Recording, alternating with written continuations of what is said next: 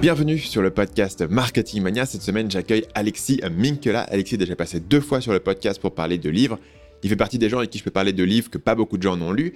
Cette semaine, il arrive pour nous parler de son propre livre. Et donc, c'est une interview un peu plus classique, contrairement au podcast que j'avais fait avec lui, qui était plus des résumés de livres. Donc Alexis, c'est un copywriter B2B freelance à l'origine qui a créé un podcast à destination des freelances qui s'appelle Tribu Indé et qui est un des podcasts les plus connus sur cette niche. Et plus récemment, il a écrit un livre, par coïncidence, chez le même éditeur que moi, Erol, et le livre s'appelle Freelance, l'aventure dont vous êtes le héros. Donc dans ce podcast, on va parler du processus d'écriture du livre, on va échanger un petit peu sur l'expérience d'écrire un livre, ce que ça veut dire, le temps que ça prend, les difficultés, mais aussi le processus qu'on peut avoir en termes de relecture pour essayer d'optimiser tout ça quand en fait on a le nez sur un projet et on n'a plus aucun recul. Quelque chose qui est bien sûr applicable, que vous fassiez des vidéos YouTube ou une formation, comment est-ce que vous pouvez gérer ce type de projet créatif? On va ensuite revenir sur sa carrière en tant que copywriter B2B, comment est-ce qu'il a identifié une niche lucrative pour se spécialiser en tant que copywriter, comment est-ce qu'il a identifié ce service, comment est-ce qu'il a trouvé ses premiers clients? Et comment est-ce qu'il trouve ses clients aujourd'hui? Et finalement, on va parler du lancement du podcast Tribu Indé, de pourquoi est-ce que quand Alexis a son podcast en mars 2019, il n'y avait toujours aucun podcast à destination des freelances, comment identifier les opportunités, comment se positionner, comment lancer un podcast et le faire grossir, et qu'est-ce que ça apporte finalement d'avoir un podcast connu dans une thématique quand, comme c'est le cas d'Alexis, on ne monétise pas ça encore directement? Tout ça et bien plus encore dans l'émission que je vous laisse écouter sans plus de transition. Salut Alexis et bienvenue sur le podcast. Salut Stan, merci de me recevoir. Donc la raison pour laquelle tu es aujourd'hui, c'est la troisième fois que tu passes sur le podcast Marketing Mania. Euh, première fois, c'était il y a au moins deux ou trois ans, on parlait d'un livre. Deuxième fois, c'était l'année dernière, on parlait encore d'un livre de quelqu'un d'autre. et cette fois-ci, tu viens et tu as ton propre livre. Euh, parlons un peu du titre et de la proposition de valeur du bouquin. Effectivement, euh, écoute, je suis l'invité livre de, Marketing Mania. Le livre s'appelle Freelance, l'aventure dont vous êtes le héros qui a été publié aux éditions Erol euh, le, 14 janvier officiellement. Et, hum, l'idée, c'était d'avoir un, livre purement business pour les freelances. Aujourd'hui, tu vois, dans la littérature, il y a beaucoup de contenu sur Internet pour les freelances, pour euh, les accompagner, etc. Mais en termes de livres, il y a très très peu de littérature purement business qui se concentre vraiment sur les sujets euh, entreprises pour les, pour les indépendants. Tu as beaucoup de livres sur l'administratif, tu vois, euh, quel statut choisir, euh, le guide de l'auto-entrepreneur de A à Z, etc. Mais tu pas de livres qui se concentrent en fait sur les fondations, sur les, des principes presque intemporels qui te permettent en fait de, vivre de ton activité au-delà de choisir un statut. tu as, aussi, je trouve, un, un vrai gap entre le fait de dire je suis freelance, donc je, deviens freelance, j'ai créé mon statut, j'ai potentiellement créé une, une société. Aujourd'hui, on a beau dire ce qu'on veut, l'administratif, euh, pour quand tu es, un solo business, c'est quand même relativement accessible quand je compare à d'autres pays. Mais si tu veux, cette simplicité de créer ton statut, de commencer à facturer, tu as plein d'outils aujourd'hui, euh, bah, en fait, ça tranche avec le quotidien des, des freelances. Et beaucoup, beaucoup de freelances, en fait, n'arrivent pas à vraiment bien gagner leur vie en freelance, à vivre sereinement, à déployer des projets, à aller chercher des clients de manière régulière, etc. Et en fait, là, il y avait un vrai gap que j'ai essayé de combler, en tout cas avec, euh, avec le livre, parce que parce qu'en fait, tu as de plus en plus d'indépendants, et tout le monde est là euh, en fer de lance. Euh, le freelancing, c'est la nouvelle révolution, c'est incroyable, il va y avoir des millions de freelances demain. Ok, c'est chouette, mais en fait, on oublie une chose, c'est que qui dit plus de freelance demain dit aussi plus de concurrence et donc plus de difficultés à sortir du lot. Et c'est les vraies questions que se, posent les freelances. Tu vois, comment je sors du lot? Comment est-ce que je vais chercher des clients qui me ressemblent, qui sont euh, en accord avec, euh, ce que je, peux proposer, qui comprennent aussi la valeur de mes produits, de mes offres, etc. Et donc ça, c'est tout l'enjeu du livre, de, de se dire, OK, j'ai pris le parti, par exemple, de ne pas parler d'administratif, mais de me concentrer vraiment sur les sujets business, le positionnement, euh, comment est-ce que tu définis des hypothèses de positionnement, comment tu testes ton offre, comment tu fais de la recherche client, comment tu définis un prix juste, euh, quels sont les leviers sur lesquels tu peux appuyer, comment tu trouves des clients, euh, comment tu gères une négociation commerciale, une proposition commerciale, comment tu crées de la récurrence, bref, tous les sujets en fait qui sont essentiels si demain tu veux vivre correctement, parce que c'est ça l'objectif, on l'oublie souvent, mais au-delà de de, retrouver du sens dans ton travail, etc. Le carburant d'un n'importe quel business, ça reste, ça reste l'argent. Et, pour ça, il n'y a pas non plus. Euh, enfin, si tu veux, il n'y a, pas de, gros raccourcis, il y a juste de la méthode. Et pour le coup, ces méthodes-là, elles peuvent être répliquées sur, sur plein, plein de métiers en freelance. Hmm. C'est une problématique qu'on voit souvent dans pas mal de, ces sujets. C'est-à-dire que tu regardes sur comment faire des vidéos YouTube et les gens vont dire OK, ben faut prendre telle caméra, faut utiliser tel logiciel de montage, voilà comment tu uploads sur YouTube. Et en fait, personne ne te parle jamais vraiment de qu'est-ce que tu racontes dans tes vidéos et pourquoi est-ce que c'est intéressant et pourquoi est-ce que les gens les regardent. Euh, tu, pas, tu veux chercher comment faire un site, on va te faire des tutoriels WordPress à gogo, mais en fait, on ne parle pas vraiment de comment est-ce que tu détermines que, de ta thématique, comment est-ce que tu te positionnes, comment est-ce que tu fais pour acquérir le trafic. Donc en fait, sur les freelances, c'est vachement plus facile de dire aux gens, bah voilà, comment vous faites pour devenir freelance avec les trucs qui sont des, cases à cocher, des papiers à remplir. Et c'est beaucoup plus difficile de se dire, en fait, concrètement, en quoi est-ce que tu te différencies des autres freelances, en quoi est-ce que tu es meilleur, et surtout, comment est-ce que tu fais pour euh, vendre et, facturer et faire tourner de l'argent. Donc je pense que c'est effectivement euh, un constat que moi aussi j'ai fait dans le milieu du, marketing. C'est-à-dire que dans le marketing, on te fait, bah voilà, comment tu vas créer une page Facebook et comment est-ce que tu vas euh, faire un site internet. Et en fait, à un moment donné, tu te rends compte, bah, ta page Facebook, personne n'y va. Et pourquoi est-ce qu'ils y vont pas? Parce que les, moi, ce que j'appellerais des leviers psychologiques, ou en tout cas les leviers de vente et de marketing, ils sont pas là, ce qui fait que tu peux pas attendre euh, grand-chose. Donc finalement, toi, tu te positionnes en fait comme un espèce de livre de vente et de marketing, plus que sur l'angle des freelances en fait. Exactement.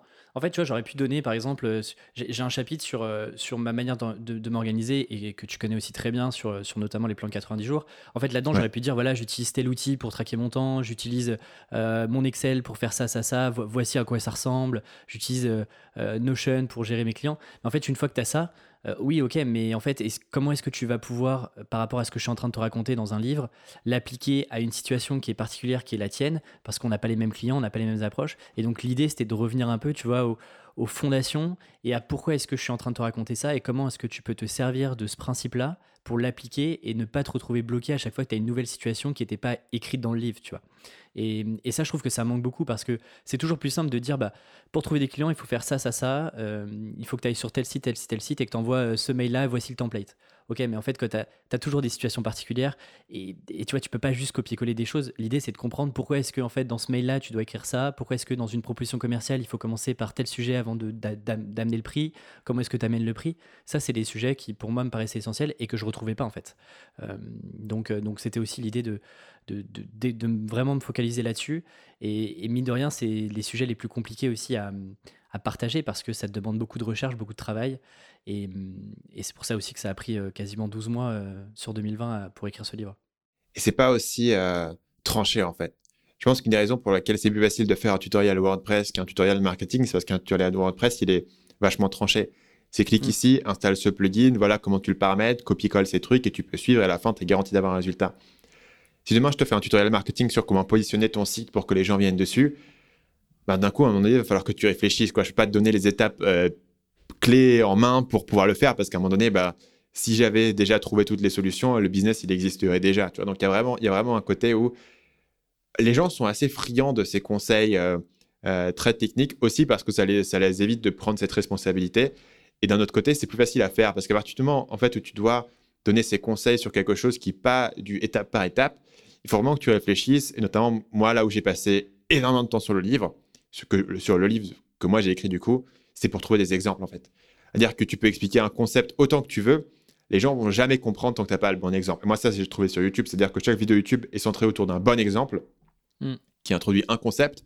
Mais en fait, si j'avais introduit ce concept sans l'exemple, les gens auraient dit bah ça n'a pas grand intérêt ce que tu racontes, c'est tellement vague, je comprends pas ce que c'est. Mais si je leur donne un bon exemple qui illustre le truc, ça fait tourner leur cerveau. Et donc en fait dans le livre c'était que de trouver des trucs en me disant le positionnement, ouais c'est super le positionnement etc. Moi je comprends ce que c'est, mais personne ne comprend ce que c'est. Et donc du coup j'invente une espèce de d'exemple ou une métaphore. Moi j'avais la métaphore du camion à glace. Et si le camion à glace il est au mauvais endroit et il est un endroit où il y a personne, où il est en, haut d'une montagne, personne veut de glace. Et en fait le truc c'est pas que les glaces que tu vends, elles sont pas bonnes, c'est qu'il faut descendre ton camion en glace et le mettre à côté d'une plage.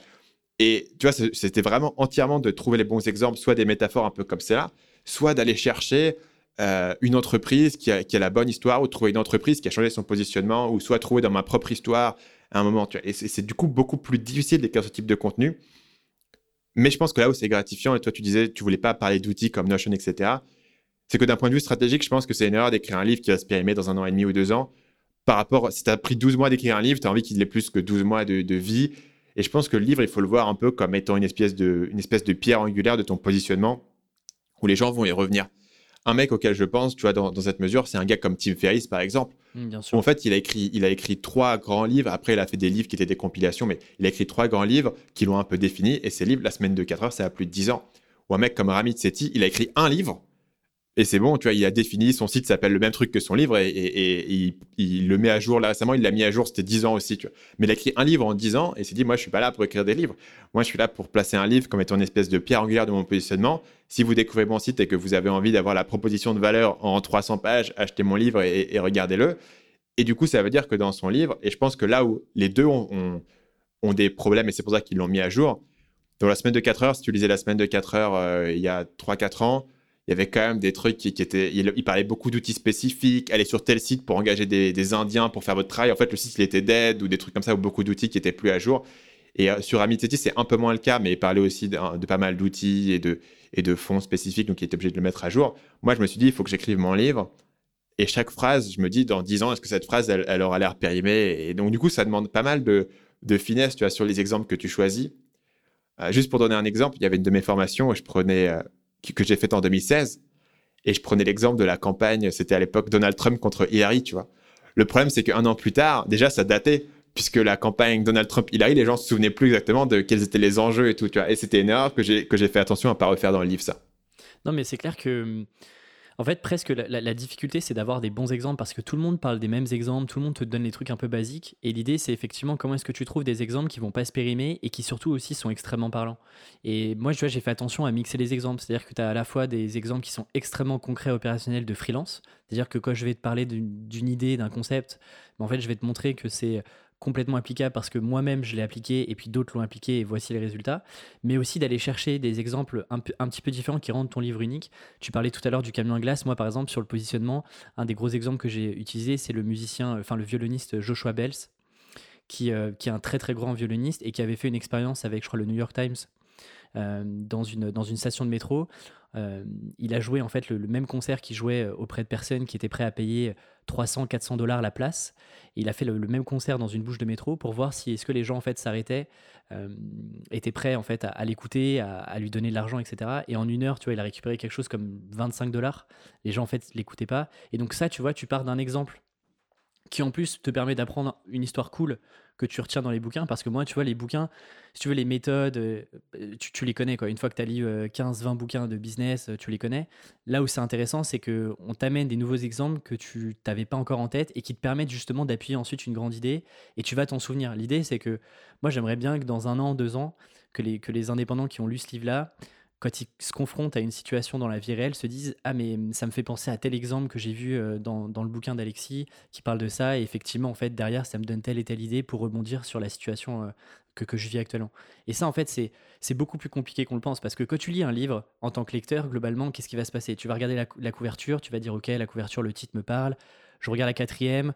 Ok, c'est un peu plus concret, j'ai envie d'aller un peu plus loin, tu lis l'intro, le sommaire, et ensuite tu vas lire le livre, tu achètes le livre, tu vas y passer, je sais pas, peut-être 4, 5, 6 heures, et en fait, on se rend pas compte que toi, ça va être extrêmement fluide de lire. Tu vas dire, ah tiens, bonne idée, tu vas surligner des passages. Et en fait, tu te rends pas compte de tout le travail qu'il y a eu avant pour t'amener tranquillement à une idée clé par chapitre, par exemple, à cet exemple-là qui va te permettre en fait de, rester dans ta tête.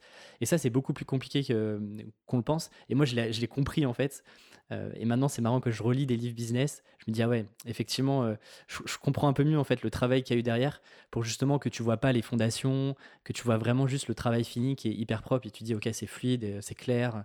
Et, ça, c'est en tout cas ce que j'ai essayé de, faire dans, mon livre. Moi, j'avais. J'avais pris une page de mon parcours de, copywriter qui était en fait de, de swiper, c'est-à-dire tu découvres une page qui t'intéresse et tu vas la décomposer, tu vas comprendre qu'est-ce qu'il met en introduction, qu'est-ce qu'il met en accroche, comment est-ce qu'il progresse, où, apparaît le nom du produit, où apparaît le sommaire, la proposition de valeur, combien de fois est-ce qu'elle est répétée, euh, quels sont les bullet points, quelles sont la garantie, euh, comment est-ce que ça se termine, etc., pour comprendre vraiment tous les, tous les ressorts.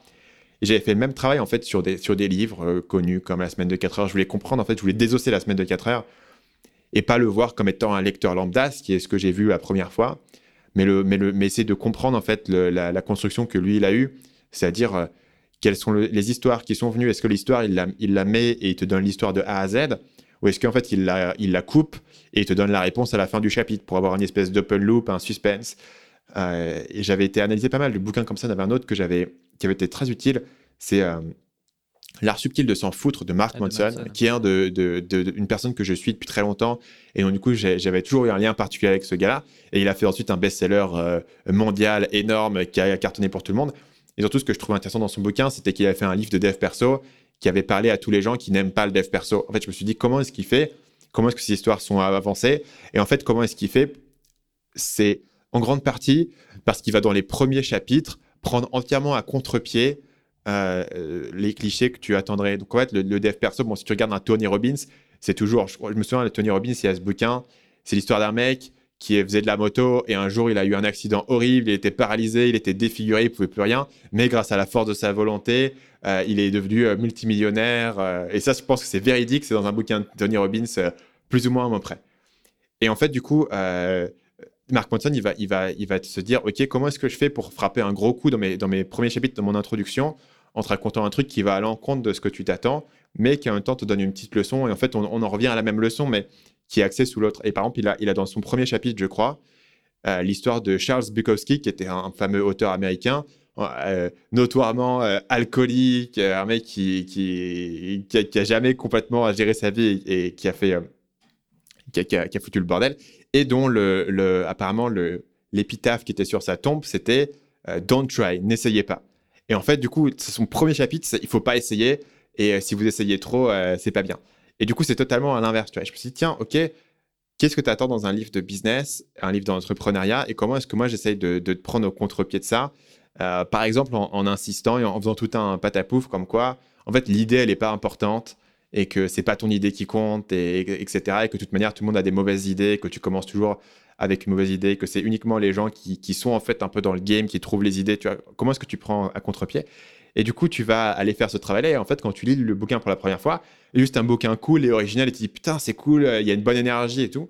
Et en fait, tu te dis, cette anecdote, elle n'est pas arrivée par hasard. Le mec, il s'est assis, il s'est dit, OK, stratégiquement, j'ai différentes anecdotes. Comment est-ce que je, commence par celle qui est peut-être la plus, la plus surprenante, l'histoire la plus inattendue, pour vraiment accrocher l'attention Et je pense pour désamorcer ce côté, euh, les attentes, tu vois, le, côté du dev perso, c'est c'est un peu cliché. Il y a des gens qui aiment, il y a des gens qui aiment pas. Et en fait, lui, il a réussi à choper les gens qui aiment pas. Mais tu vois, par exemple, euh, moi, c'est exactement comme ça que j'ai pensé. L'introduction et les, les, deux premiers chapitres, je les ai peut-être réécrits trois fois pour essayer d'avoir un angle bien précis. Et tu vois, j'aurais pu commencer le livre en disant euh, Vous avez fait le bon choix, vous faites partie, euh, tu vois, des, nouveaux visionnaires, des, des gens qui sont, qui sont en dehors du système, un, peu, un peu à la. le bouquin qui s'appelle Unscripted, qui commence un petit peu comme ça de, hmm. de, MJ de Marco, je crois. MJ de Marco. Et, et, tu vois, qui commence en mode voilà, vous avez cassé les codes, félicitations. Et en fait, non, l'introduction, le titre de l'introduction s'appelle Pourquoi les freelances, la majorité des freelances échouent, tu vois. Et en fait, là, l'idée, c'était de prendre le contre-pied. Alors, moi, du coup, j'ai décidé de prendre le contre-pied avec une étude que j'avais trouvée, notamment de l'INSEE, donc d'essayer d'avoir une sorte de gros statut de crédibilité dès le démarrage pour se dire, OK, en fait, là, ce qu'il est en train de nous raconter, euh, ça, va, ça, ça prend un contre-pied sur l'idée initiale que j'avais en démarrant le bouquin. Et du coup, tu arrives à accrocher en fait euh, les premiers chapitres euh, facilement. Et derrière, tu peux dérouler ensuite euh, ce que tu as envie de raconter, les arguments que tu as envie de pousser. Mais effectivement, c'est. En fait, je, me souviens quand on avait enregistré sur, sur Tribu Indé notre échange bah, il y a quasiment un an, au moment où toi tu sortais ton livre. Je me souviens que tu m'avais, tu, parlé du fait d'avoir, d'avoir un petit peu étudié les bouquins et c'est en fait, euh, j'ai repris ton conseil que tu m'avais donné à l'époque il y a un an, et en fait, euh, j'ai aussi fait cette partie-là de, savoir un petit peu comment les idées étaient amenées. Est-ce que, est-ce qu'en fait, tu démarres tout de suite avec l'idée clé et ensuite tu déroules des histoires, mm. etc. Est-ce que tu commences par un début d'histoire pour amener ta thèse et ensuite tu as des différentes idées qui vont sous-tendre ta thèse du mm. chapitre puis la thèse globale du livre? Et donc ouais, tout ça en fait, ça a été un, travail de recherche. Et je, tu vois, moi le, euh, si tu veux, tout ce travail de, de construire une thèse, de construire un positionnement sur le livre de construire la colonne vertébrale euh, du livre avec le chapitrage, etc. C'est presque un travail qui m'a demandé quasiment 4 mois. En fait, l'écriture, juste par exemple la V1 m'a pris, euh, pris quelques semaines, mais vraiment le, la construction de la colonne vertébrale, du squelette du livre, euh, de trouver les bonnes histoires, les bonnes idées, ça c'est toute la phase de recherche que j'ai menée avant d'écrire, parce que je voulais pendant l'écriture ne pas trop passer de temps sur la recherche, de refaire des recherches et d'être vraiment concentré sur l'écriture. Et en fait, ça c'est presque le temps qui, qui, prend le plus de temps quand, tu, quand tu écris un livre. Ouais. Et du coup, tu as, passé combien de temps sur la réécriture? Moi, c'est un point qui m'a vraiment. Euh, je passais beaucoup de temps sur la réécriture et les relectures euh, de ce livre. Écoute, euh, en tout, sur la totalité du livre, à l'heure où on se parle, j'ai passé un peu plus de 450 heures sur le livre, donc ça, prend, ça comprend aussi le marketing, parce que moi, du coup, j'ai vraiment géré tout tout seul. Et puis, il y a aussi dedans les deux grosses parties, il y a le marketing et puis euh, j'ai travaillé avec un groupe de bêta lecteurs qui m'accompagnait sur tout le livre et donc il y avait une sorte d'animation aussi de, cette micro-communauté-là qu'il a fallu, euh, qu'il a fallu bah, avec laquelle il a fallu communiquer. Et je te dirais que la relecture m'a pris plus de temps que l'écriture. L'écriture, j'ai dû y passer peut-être peut-être 60, 60 heures, 70 heures sur la V1 et sur, et sur les, les plusieurs versions. Là, je crois qu'on est à la version 6, tu vois, au moment où version 6 ou 7, quand le livre sort. Et j'ai dû passer quasiment le double. Hmm. J'ai au moins dû passer 120, 130, 140 heures dessus. Parce que parce que c'est assez dingue, tu vois. Tu dis, une fois que tu as fait une V1, en fait, tu as tout donné, quoi. Tu as tout donné, tu peux pas faire mieux. Euh, les exemples, c'était les, bons exemples, les phrases étaient parfaites, etc. Et tu dis, bon, bah, c'est fini, quoi. Je vais juste le relire vite fait. Et en fait, tu as toujours des trucs à changer. Et puis, moi, du coup, je me suis basé sur. Euh, sur Il y, a une vingtaine de personnes qui ont relu entre un et trois chapitres du livre à chaque fois. Donc, euh, chaque chapitre a été au moins relu par deux à trois personnes. Ce qui fait qu'en fait, il y avait toujours des choses que je pouvais améliorer ou je pouvais aller un peu plus loin. Le livre était bien, mais, mais moi, mon idée, c'était d'en faire un livre, effectivement, comme toi, tu vois, qui, qui, soit le plus intemporel possible, qui dure le plus longtemps et surtout qui s'installe comme une référence à un an, deux ans. Et donc, je voulais avoir quelque chose d'extrêmement unique. Et en fait, ça demande beaucoup, beaucoup de temps sur la, sur la réécriture. Du coup, pas mal des, des bêta-lecteurs, comment est-ce que tu les as sélectionnés? Et du coup, ils n'avaient pas le livre entier, ils avaient juste chacun un ou deux chapitres à lire? En fait, il y, a eu différentes phases j'ai commencé à me poser la question. En fait, Tribu Indé, à la fois le podcast et puis ce que je crée à côté, c'est quand même un projet assez communautaire. Tu vois, la partie freelancing qui représente euh, aujourd'hui 70%, 80% de mon business, euh, c'est quelque chose d'assez solitaire. Qu'on le veuille ou non, t'es pas considéré comme un salarié euh, et t'es pas considéré comme faisant partie d'une équipe chez tes clients, donc c'est assez solitaire. Et Tribu Indé à côté, tu vois, et, le bon équilibre en ayant un projet un peu plus communautaire que, que je peux partager avec d'autres personnes. Et je me suis dit, bah, est-ce que ce livre-là, je peux pas aussi essayer de d'y inclure un petit groupe qui suit Tribu Indé depuis longtemps pour un petit peu leur montrer d'abord les coulisses du livre et surtout en fait me permettre bah, d'avoir euh, des, des, relecteurs et des gens qui sont aussi indépendants et qui ont du coup un regard aussi différent sur ce que je peux proposer dans le livre parce que le livre je l'écris pas pour moi et pour me faire un kiff même si c'est un, un beau challenge perso, mais je l'ai surtout fait pour que ça soit actionnable et que ça serve à des gens. Et donc, quel est le meilleur moyen euh, d'être sûr que ça serve à des gens? Bah, C'était en fait de faire participer collectivement une trentaine d'indépendants. Du coup, ce que j'ai fait, c'est que euh, je m'étais arrêté sur 30 parce que je trouvais que 30 personnes, c'était le maximum que je pouvais gérer en plus d'écrire un livre. Euh, et donc, en fait, j'ai fait une sorte d'appel à l'action en disant voilà, j'ai 30 places et, et, pour le coup, j'ai pas, pas fait de sélection, tu vois, il n'y avait pas de, de questionnaire à remplir. J'ai vraiment fait par, euh, par ordre d'arrivée. Euh, donc j'ai pris les 30 premières personnes et il se trouve que pour le coup c'est aussi un coup de chance. Euh, j'ai eu différents niveaux de maturité en freelance. Tu vois, j'ai eu dans le groupe, j'ai eu des salariés qui voulaient se lancer en freelance, j'ai eu des tout jeunes freelances qui se sont lancés en 2020, j'ai eu des freelances qui avaient 1, 2, 3 ans d'expérience et j'avais aussi quelques freelances qui avaient plus de 5 ans d'expérience. Donc en fait, tu vois, ça m'a permis aussi de leur donner des chapitres qui étaient plus ou moins stratégiques par rapport euh, à, tel et tel sujet euh, à différents freelances. Et donc en fait, il y, a à peu près un peu plus de 25 personnes qui ont relu une partie du livre. Tu as trois personnes qui ont relu l'intégralité du livre. Euh, et là, c'était pour avoir un, un, regard un peu plus externe en disant est-ce que le livre est cohérent, est-ce qu'il se tient, est-ce qu'on s'ennuie pas, est-ce qu'il y a du rythme, et est-ce qu'en fait on, on, retient facilement les grandes idées que j'ai envie de faire passer dans le livre. Et ensuite, euh, à la marge et euh, vraiment dans le détail, tu avais euh, entre un et trois chapitres qui étaient distribués aux bêta lecteurs volontaires. Et, là, derrière, je leur avais préparé une sorte de document de, de, relecture. Parce que là aussi, tu vois, le risque, c'est que quand tu fasses relire aux gens, les gens vont dire Ah, c'est bien ou Ah, c'est chouette, là, je me suis un peu ennuyé, je retrouve pas mmh. les idées. Et en fait, tu, tu, te retrouves avec ça, tu dis Bon, ok, qu'est-ce que je fais? Donc là, j'avais créé une sorte de, de petit questionnaire avec plein plein de questions sur, euh, bah, à, ton avis, euh, quelle est, le, quelle est la grande idée du, du, chapitre, quelles sont les sous-idées, qu'est-ce que tu retiens, si tu devais résumer le, chapitre en 3-4 phrases, est-ce qu'il y a mm. des moments un petit peu creux, pourquoi ces moments-là, qu'est-ce que tu aurais aimé retrouver, que tu n'as pas retrouvé dans le livre, etc. et donc, donc tu vois, ça, ça, leur demandait aussi un peu de temps.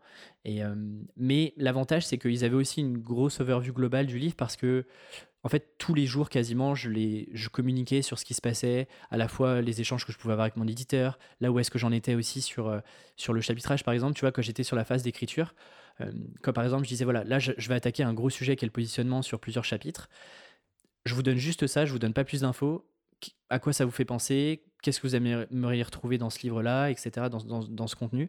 donc moi, en fait, j'avais déjà fait ma phase de recherche en amont, à la fois avec des calls, mais aussi avec mon expérience, avec toutes les rencontres que j'ai pu faire et puis, euh, et puis euh, ce que j'ai pu tester.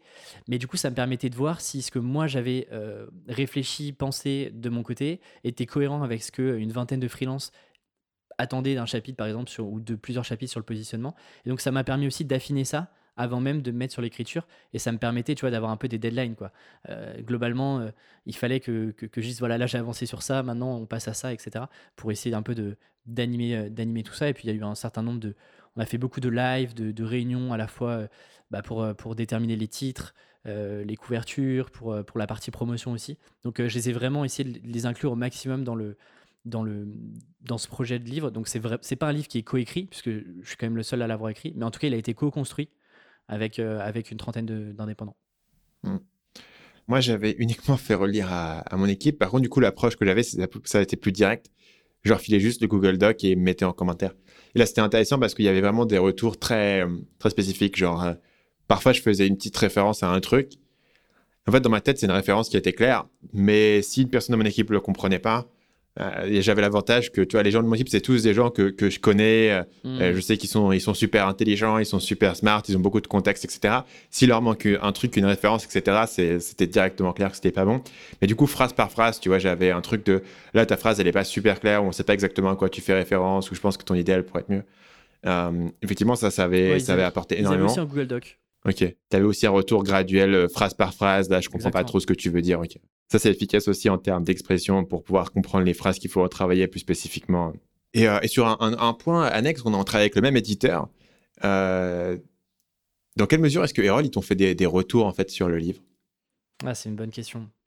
Écoute, ils m'ont alors, je sais pas comment ça s'était passé pour toi, mais moi, globalement, je leur avais envoyé, je crois, les deux premiers chapitres au moment où j'étais en train d'écrire. Donc, c'était pas vraiment les, c'était pas les versions définitives parce qu'elles n'avaient pas été encore okay. par les, par les bêta lecteurs.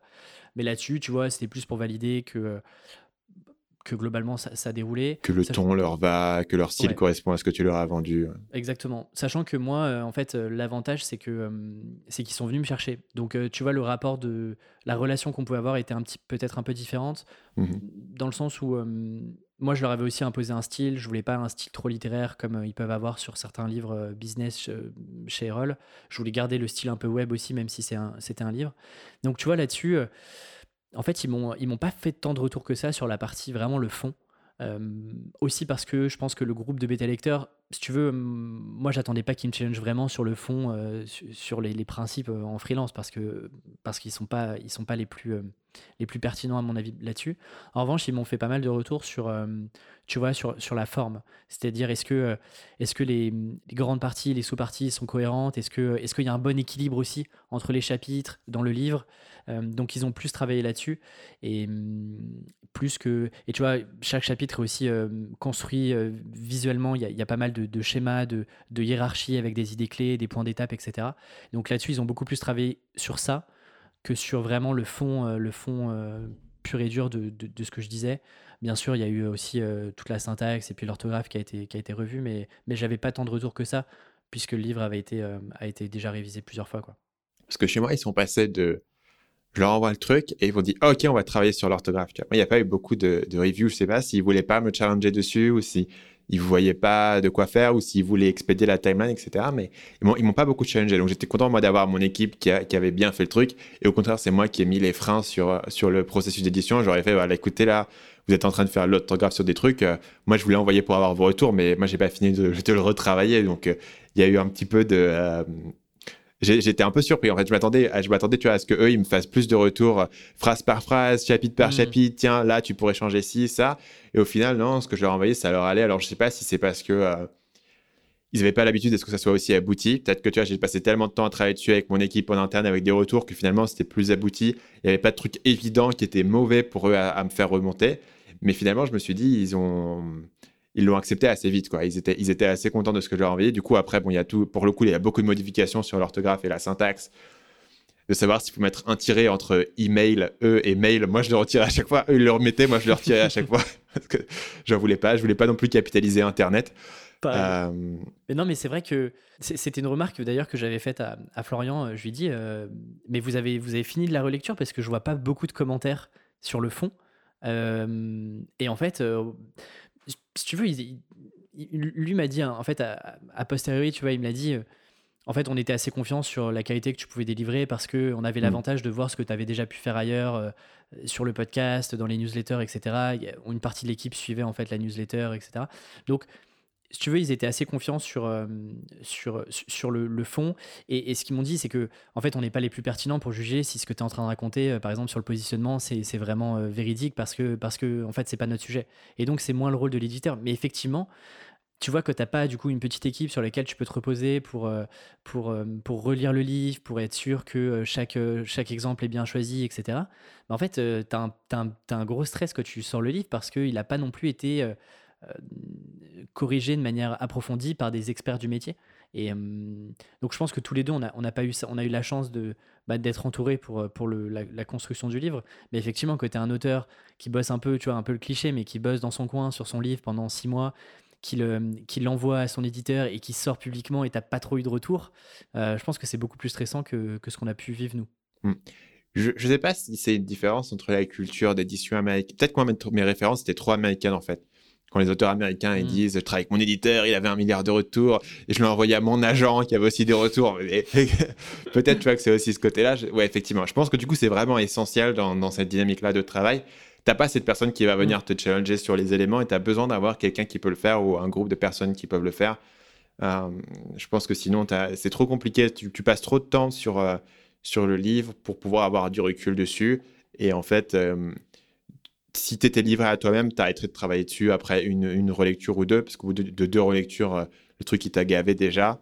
Et, euh, pourtant, euh, effectivement, ces, ces quatrième, cinquième, sixième relectures vont apporter une vraie valeur ajoutée. Un point que je voulais voir avec toi, c'était la question du titre. Comment est-ce que tu as, trouvé ton titre et comment est-ce que tu es arrivé à, cette décision-là? C'est une, bonne question parce que Pareil, là aussi, on s'en rend pas compte, mais en fait, moi, j'ai senti qu'il y avait une vraie pression sur le titre. À la fois, moi, je me suis mis une pression parce que bah, j'avais compris que le titre jouait quand même beaucoup, dans le, en tout cas dans le, dans le démarrage du livre. Et puis, j'ai senti aussi que côté édition, c'était un vrai sujet et que c'est un sujet qu'on a pris très très vite. J'avais quasiment. Euh, en fait, je venais de commencer l'écriture et déjà, il fallait que je trouve le titre du livre. Et donc là, je me suis dit, tu as deux choix. Soit tu, tu, tu fais comme la plupart des auteurs et tu essayes de par rapport à ce que tu es en train de raconter, d'avoir un truc un peu sexy, euh, de, réfléchir un peu à l'intuition sur ce que tu peux avoir, soit euh, j'essaie de trouver une méthode qui, me permette de baquer un maximum le, titre final. Ce que j'ai fait, c'est que hum, j'ai pris les 60-70 euh, meilleures ventes sur Amazon et puis les livres, tu en as une partie derrière moi, une partie des livres que moi j'avais lus et que je trouvais intéressants sur les titres. Je les ai rentrés dans un Excel titre plus sous-titre.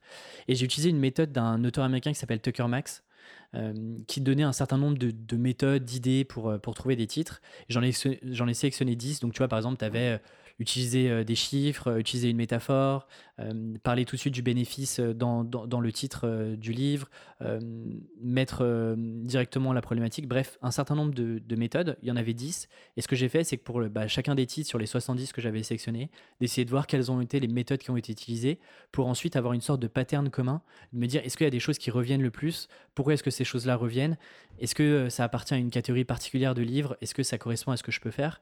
Et en fait, le fait de faire ce travail-là, ça m'a permis, quand j'ai commencé à me dire, OK, quels sont les, les, titres que je peux essayer de tester sur mon livre, bah de ne pas partir d'une feuille blanche, mais plutôt de partir de méthodos et d'une sélection de 2-3 méthodes que j'avais revues et que j'avais vues plusieurs fois sur les bouquins pour commencer à, trouver des titres.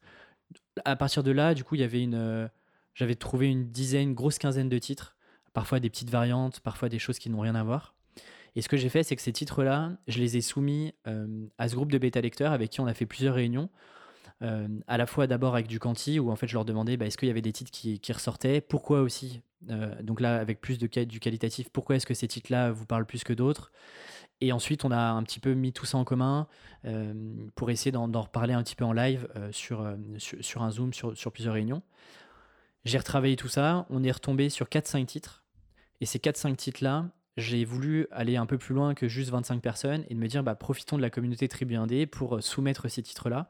Et ce que j'ai fait, c'est que j'ai euh, j'ai soumis ça à la fois sur du questionnaire quantitatif. Donc en fait, euh, sur les 4-5 titres, bah, les, quels sont les deux titres qui ressortaient le plus et surtout pourquoi Qu'est-ce que ça vous évoque euh, quand, tu, quand, vous lisez ce, ce titre-là, qu'est-ce que vous attendez derrière sur, euh, sur le contenu du livre Et derrière, j'ai essayé de les incentiver en leur, donnant, en, leur disant, euh, bah, si vous répondez au questionnaire, globalement, je vous envoie aussi la méthode pour la, par laquelle je suis passé pour écrire, pour trouver ces titres-là.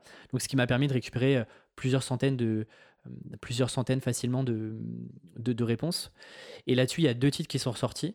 Et ces deux titres-là, plutôt que de me dire est-ce que je m'arrête là, il y a notamment un titre qui est le titre final, Freelance, l'aventure dont vous êtes l'héros, qui était d'ailleurs le titre que je préférais, était celui qui était le plus ressorti. Et j'ai fait une dernière étape où j'ai testé un peu la manière de Tim Ferriss qu'il avait fait sur, en faisant de la publicité sur Google. Moi, j'ai fait de la publicité sur Facebook pour tester le titre. Et donc, en fait, j'ai repris les quatre titres que j'avais et j'ai testé sur deux audiences différentes. Et l'idée, c'était de voir un petit peu le taux de clic, qu'est-ce qui cliquait le plus. Euh, donc il n'y avait pas de, capture d'email, enfin c'était du bonus si, les gens s'inscrivaient, mais je voulais juste voir en fait qu'est-ce qui a attiré le plus l'attention. Donc j'avais créé une fausse couverture un peu à l'image avec le branding de, de Tribu 1D, donc c'était pas celle-ci, et puis de voir un petit peu ce qui marchait. Ce qui fait que, en fait, in fine, avec toutes les méthodes que j'avais utilisées, euh, Freelance, l'aventure dont vous êtes l'héros, est le titre qui est ressorti le plus. Et si tu veux, ça m'a conforté dans l'intuition que j'avais, qui était euh, bah, que ce titre-là, en fait, à la fois me parlait, euh, reflète très bien aussi le, contenu du livre, la manière dont je, parle dans le livre. Et puis, euh, et puis tu as, un titre qui était beaucoup, enfin, très différenciant par rapport à ce qu'on peut trouver. Donc voilà un peu, tu vois, les, mm. les, quatre grosses étapes que j'ai utilisées pour, euh, pour le titre. Et si on revient à, l'étape de la méthodologie de Tucker Max et au, pattern que tu avais trouvé, grosso modo, le pattern que tu avais trouvé, mm. c'était quoi? Généralement, as, ce que tu remarques, c'est que tu as beaucoup de, titres de livres qui utilisent, par exemple, des, des, nombres. Donc, soit en ayant un bénéfice, tu vois, je sais pas, gagner euh, X minutes, gagner euh, X euros ou, euh, ou, les trois méthodes, etc. Donc ça, ça revenait souvent. Et sinon, avais le deuxième point, c'était souvent tu avais de la métaphore ou alors tu avais un bénéfice. Donc par exemple, tu vois, tu avais un bénéfice sur le. Dès le, dès, le, titre du livre, on te donnait en fait le, bénéfice du, livre. Donc, je sais pas, par exemple, ça pourrait être en freelance, un des titres c'était gagner, gagner votre vie en freelance. Ça, ça aurait pu être un titre avec un bénéfice directement. C'est les trois titres qui revenaient souvent. moi, tu vois, je, quand j'ai réfléchi au titre L'aventure dont vous êtes le héros, je voulais un truc aussi un peu plus sexy parce que je trouvais, justement, en analysant, en, analysant pardon, tous ces titres-là, que la plupart des titres étaient quand même extrêmement, tu vois, assez universels, quoi. Mmh. Assez plat. Il y avait, il manquait un truc un peu, un peu sexy sur un livre business où en fait le livre business peut aussi être un truc cool à lire. C'est pas juste un truc où, euh, ah, ok, c'est pour l'apprentissage, c'est pour me former, etc. Tu peux passer un moment en lisant un livre business. C'est pour ça que tu vois, j'ai rajouté des mots aventure, hmm. euh, héros, qui sont en fait des mots un peu plus doux, un peu plus. Euh, et que tu retrouves pas forcément toujours dans des livres, dans des livres business. Donc toi, tu te classes dans la catégorie de la métaphore, du coup Un petit peu, ouais. Hmm. Complètement même. Ok. Je voudrais parler aussi un petit peu de ta guerre de freelance. C'est un truc dont on n'a jamais beaucoup parlé ensemble de, euh, du coup, ben, tu as, le podcast Tribu 1D, tu as le livre, euh, mais tu as évoqué tout à l'heure que le plus gros aujourd'hui de tes revenus, c'est euh, le, freelancing que tu fais directement, que tu es, copywriter. concrètement, quel est ton service ou en tout cas, comment est-ce que tu le pitches quand tu rencontres quelqu'un? Bah aujourd'hui, ce que je fais, c'est effectivement, j'ai commencé ma carrière en freelance, je faisais beaucoup de content marketing. Donc, c'était beaucoup d'articles très long format, de mmh livres blancs, de ce qu'on appelle des pillar pages euh, notamment pour des entreprises B2B. Et au fur et à mesure, je, me suis redécalé, je me suis repositionné sur des sujets vraiment de copywriting très liés à la conversion, à la fois sur de la refonte de, de, pages sur un, sur un, site internet, la refonte de landing page, euh, la refonte de funnels euh, de vente sur, sur des boîtes B2B ou de, de séquences email côté sales. ça, c'est ce que je vends aujourd'hui à des entreprises. 90% sont des entreprises B2B, souvent des entreprises très tech avec du SaaS, parce que en fait, c'est ce que je connais, c'est comme ça que j'ai commencé. Moi, j'ai commencé dans une. ma carrière pro, je l'ai commencé. avant, j'ai fait de l'audit et du conseil euh, en costume cravate à la défense il y a, il y a, 5-6 ans. Et puis, euh, mais, mais, si tu veux, le, mon vrai pied dans, le milieu entrepreneuriat, dans l'écosystème startup, etc., il s'est fait euh, dans des boîtes très tech. Tu vois, j'ai bossé pour une boîte qui faisait de, la, du data storytelling, de, l'analyse de données sur des reporting pour des, pour C-level. Donc, tu vois, c'était un milieu que je connaissais. Et donc, aujourd'hui, c'est comme ça que euh, c'est là-dessus que, j'accompagne mes clients. Et hum, ce qui est intéressant, c'est qu'il y a assez peu d'informations sur moi en freelance. Euh, tu vois, aujourd'hui, tout est rapatrié sur Tribu 1D. Normalement, que tu tapes mon nom, tu tombes directement sur, euh, sur Tribu 1D. Ce qui fait que le, pitch, il est plutôt. et tu vois, tout, tout, tout, ce que je fais, les use cases, etc., tout passe un peu en sous-marin. un peu à la demande, tu vois, rien n'est rien n'est public sur la partie sur la partie freelance parce que parce qu'aujourd'hui j'ai la chance d'avoir un certain nombre de, de, recommandations à la fois de clients et en fait, Tribu 1D, mine de rien, euh, m'apporte beaucoup, beaucoup de clients et notamment de référents par rapport aux auditeurs du podcast, puisque en fait, euh, bah, tous les auditeurs du podcast et, toutes les personnes qui suivent l'aventure Tribu 1D sont des freelances et donc sont aussi pour moi des alliés qui n'hésitent pas à me recommander sur, soit, chez leurs clients, soit quand ils ont des missions qu'ils ne peuvent pas prendre. Donc aujourd'hui, ça vient beaucoup comme ça. Là où au début, c'était pas mal de prospection. Avant, il y avait un site, Alexis Minkela, avec avec ce que je proposais. Et puis, et puis aujourd'hui. Donc, tu as volontairement retiré le site? Ouais. Exactement. Exactement parce que parce qu'en fait la réalité c'est que ça aussi c'est c'est une idée que tu peux avoir où tu dis euh, c'est compliqué de trouver des clients, il va, il va falloir trouver des clients, je sais pas comment je vais faire. En fait, la réalité, c'est que tu n'as pas besoin non plus d'avoir 50 clients par an pour, euh, pour très bien vivre en freelance.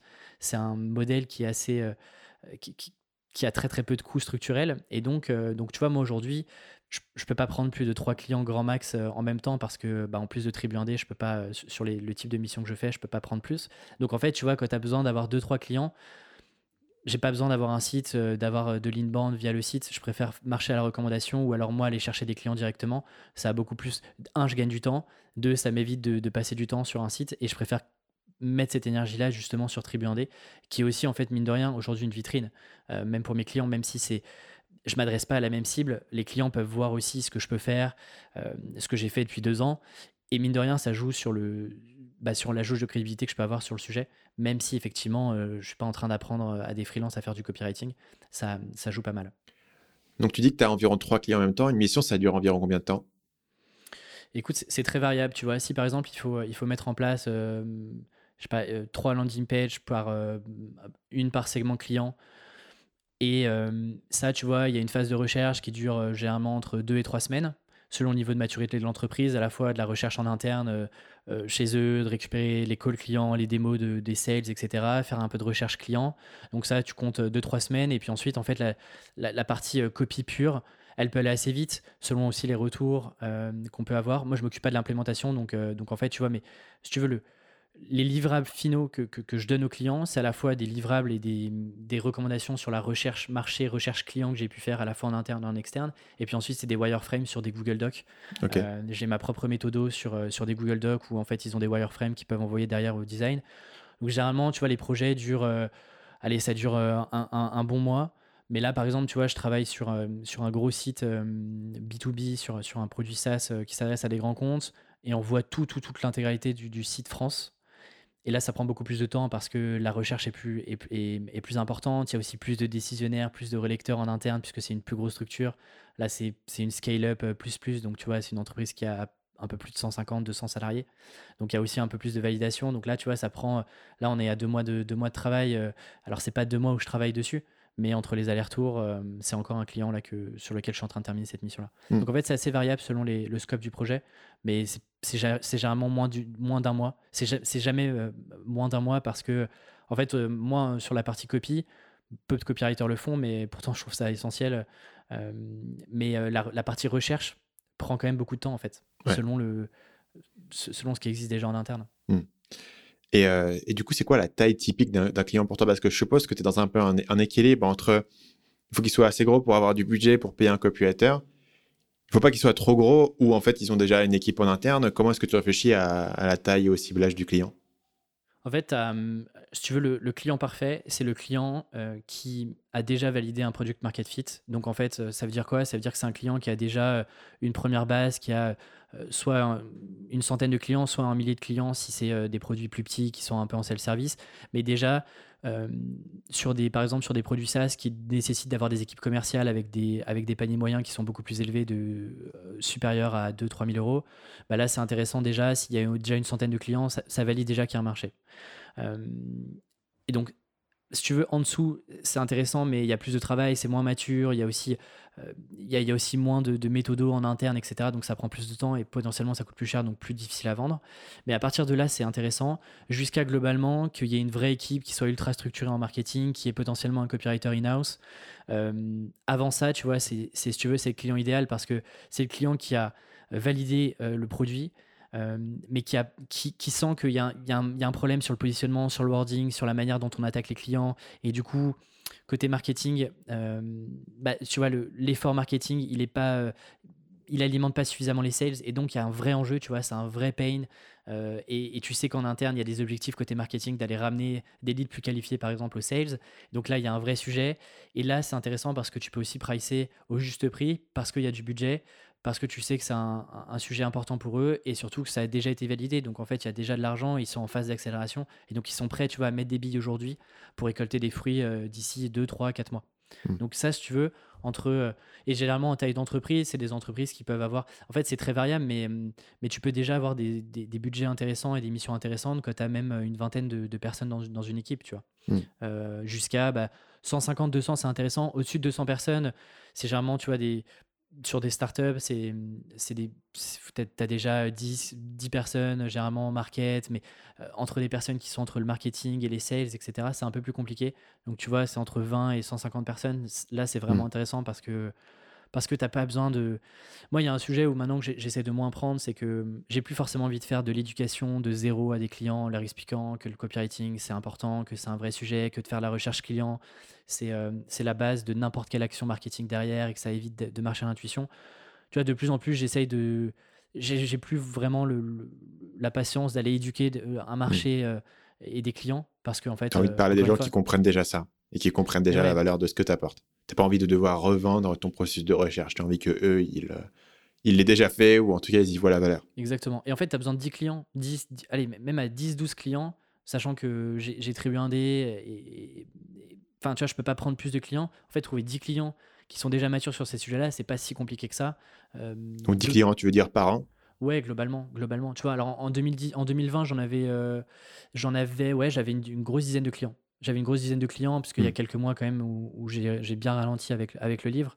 Mais en fait, avec euh, moins de 10 clients, euh, ça s'est très bien passé pour moi en, 2020. Donc, euh, et là, en 2021, l'objectif, c'est d'avoir un client grand max par, par mois ou par mission et de ne pas prendre. tu vois, je peux plus prendre trois, trois clients, notamment avec le livre, la promotion du livre qui, qui, va durer un petit moment, et puis, et puis essayer de trouver un business model sur, sur Tribu Donc là, l'idée, c'est de prendre un client par. Enfin, un client à chaque fois euh, et de pas euh, mener plusieurs missions en parallèle. Ce qui me permet aussi, tu vois, de créer de l'attente, créer un peu de rareté aussi, de créer des listes d'attente. Là, tu vois, il y a déjà des clients qui, euh, qui sont prêts à attendre jusqu'à mars en fait pour, pour travailler avec moi, donc donc c'est chouette. Hmm.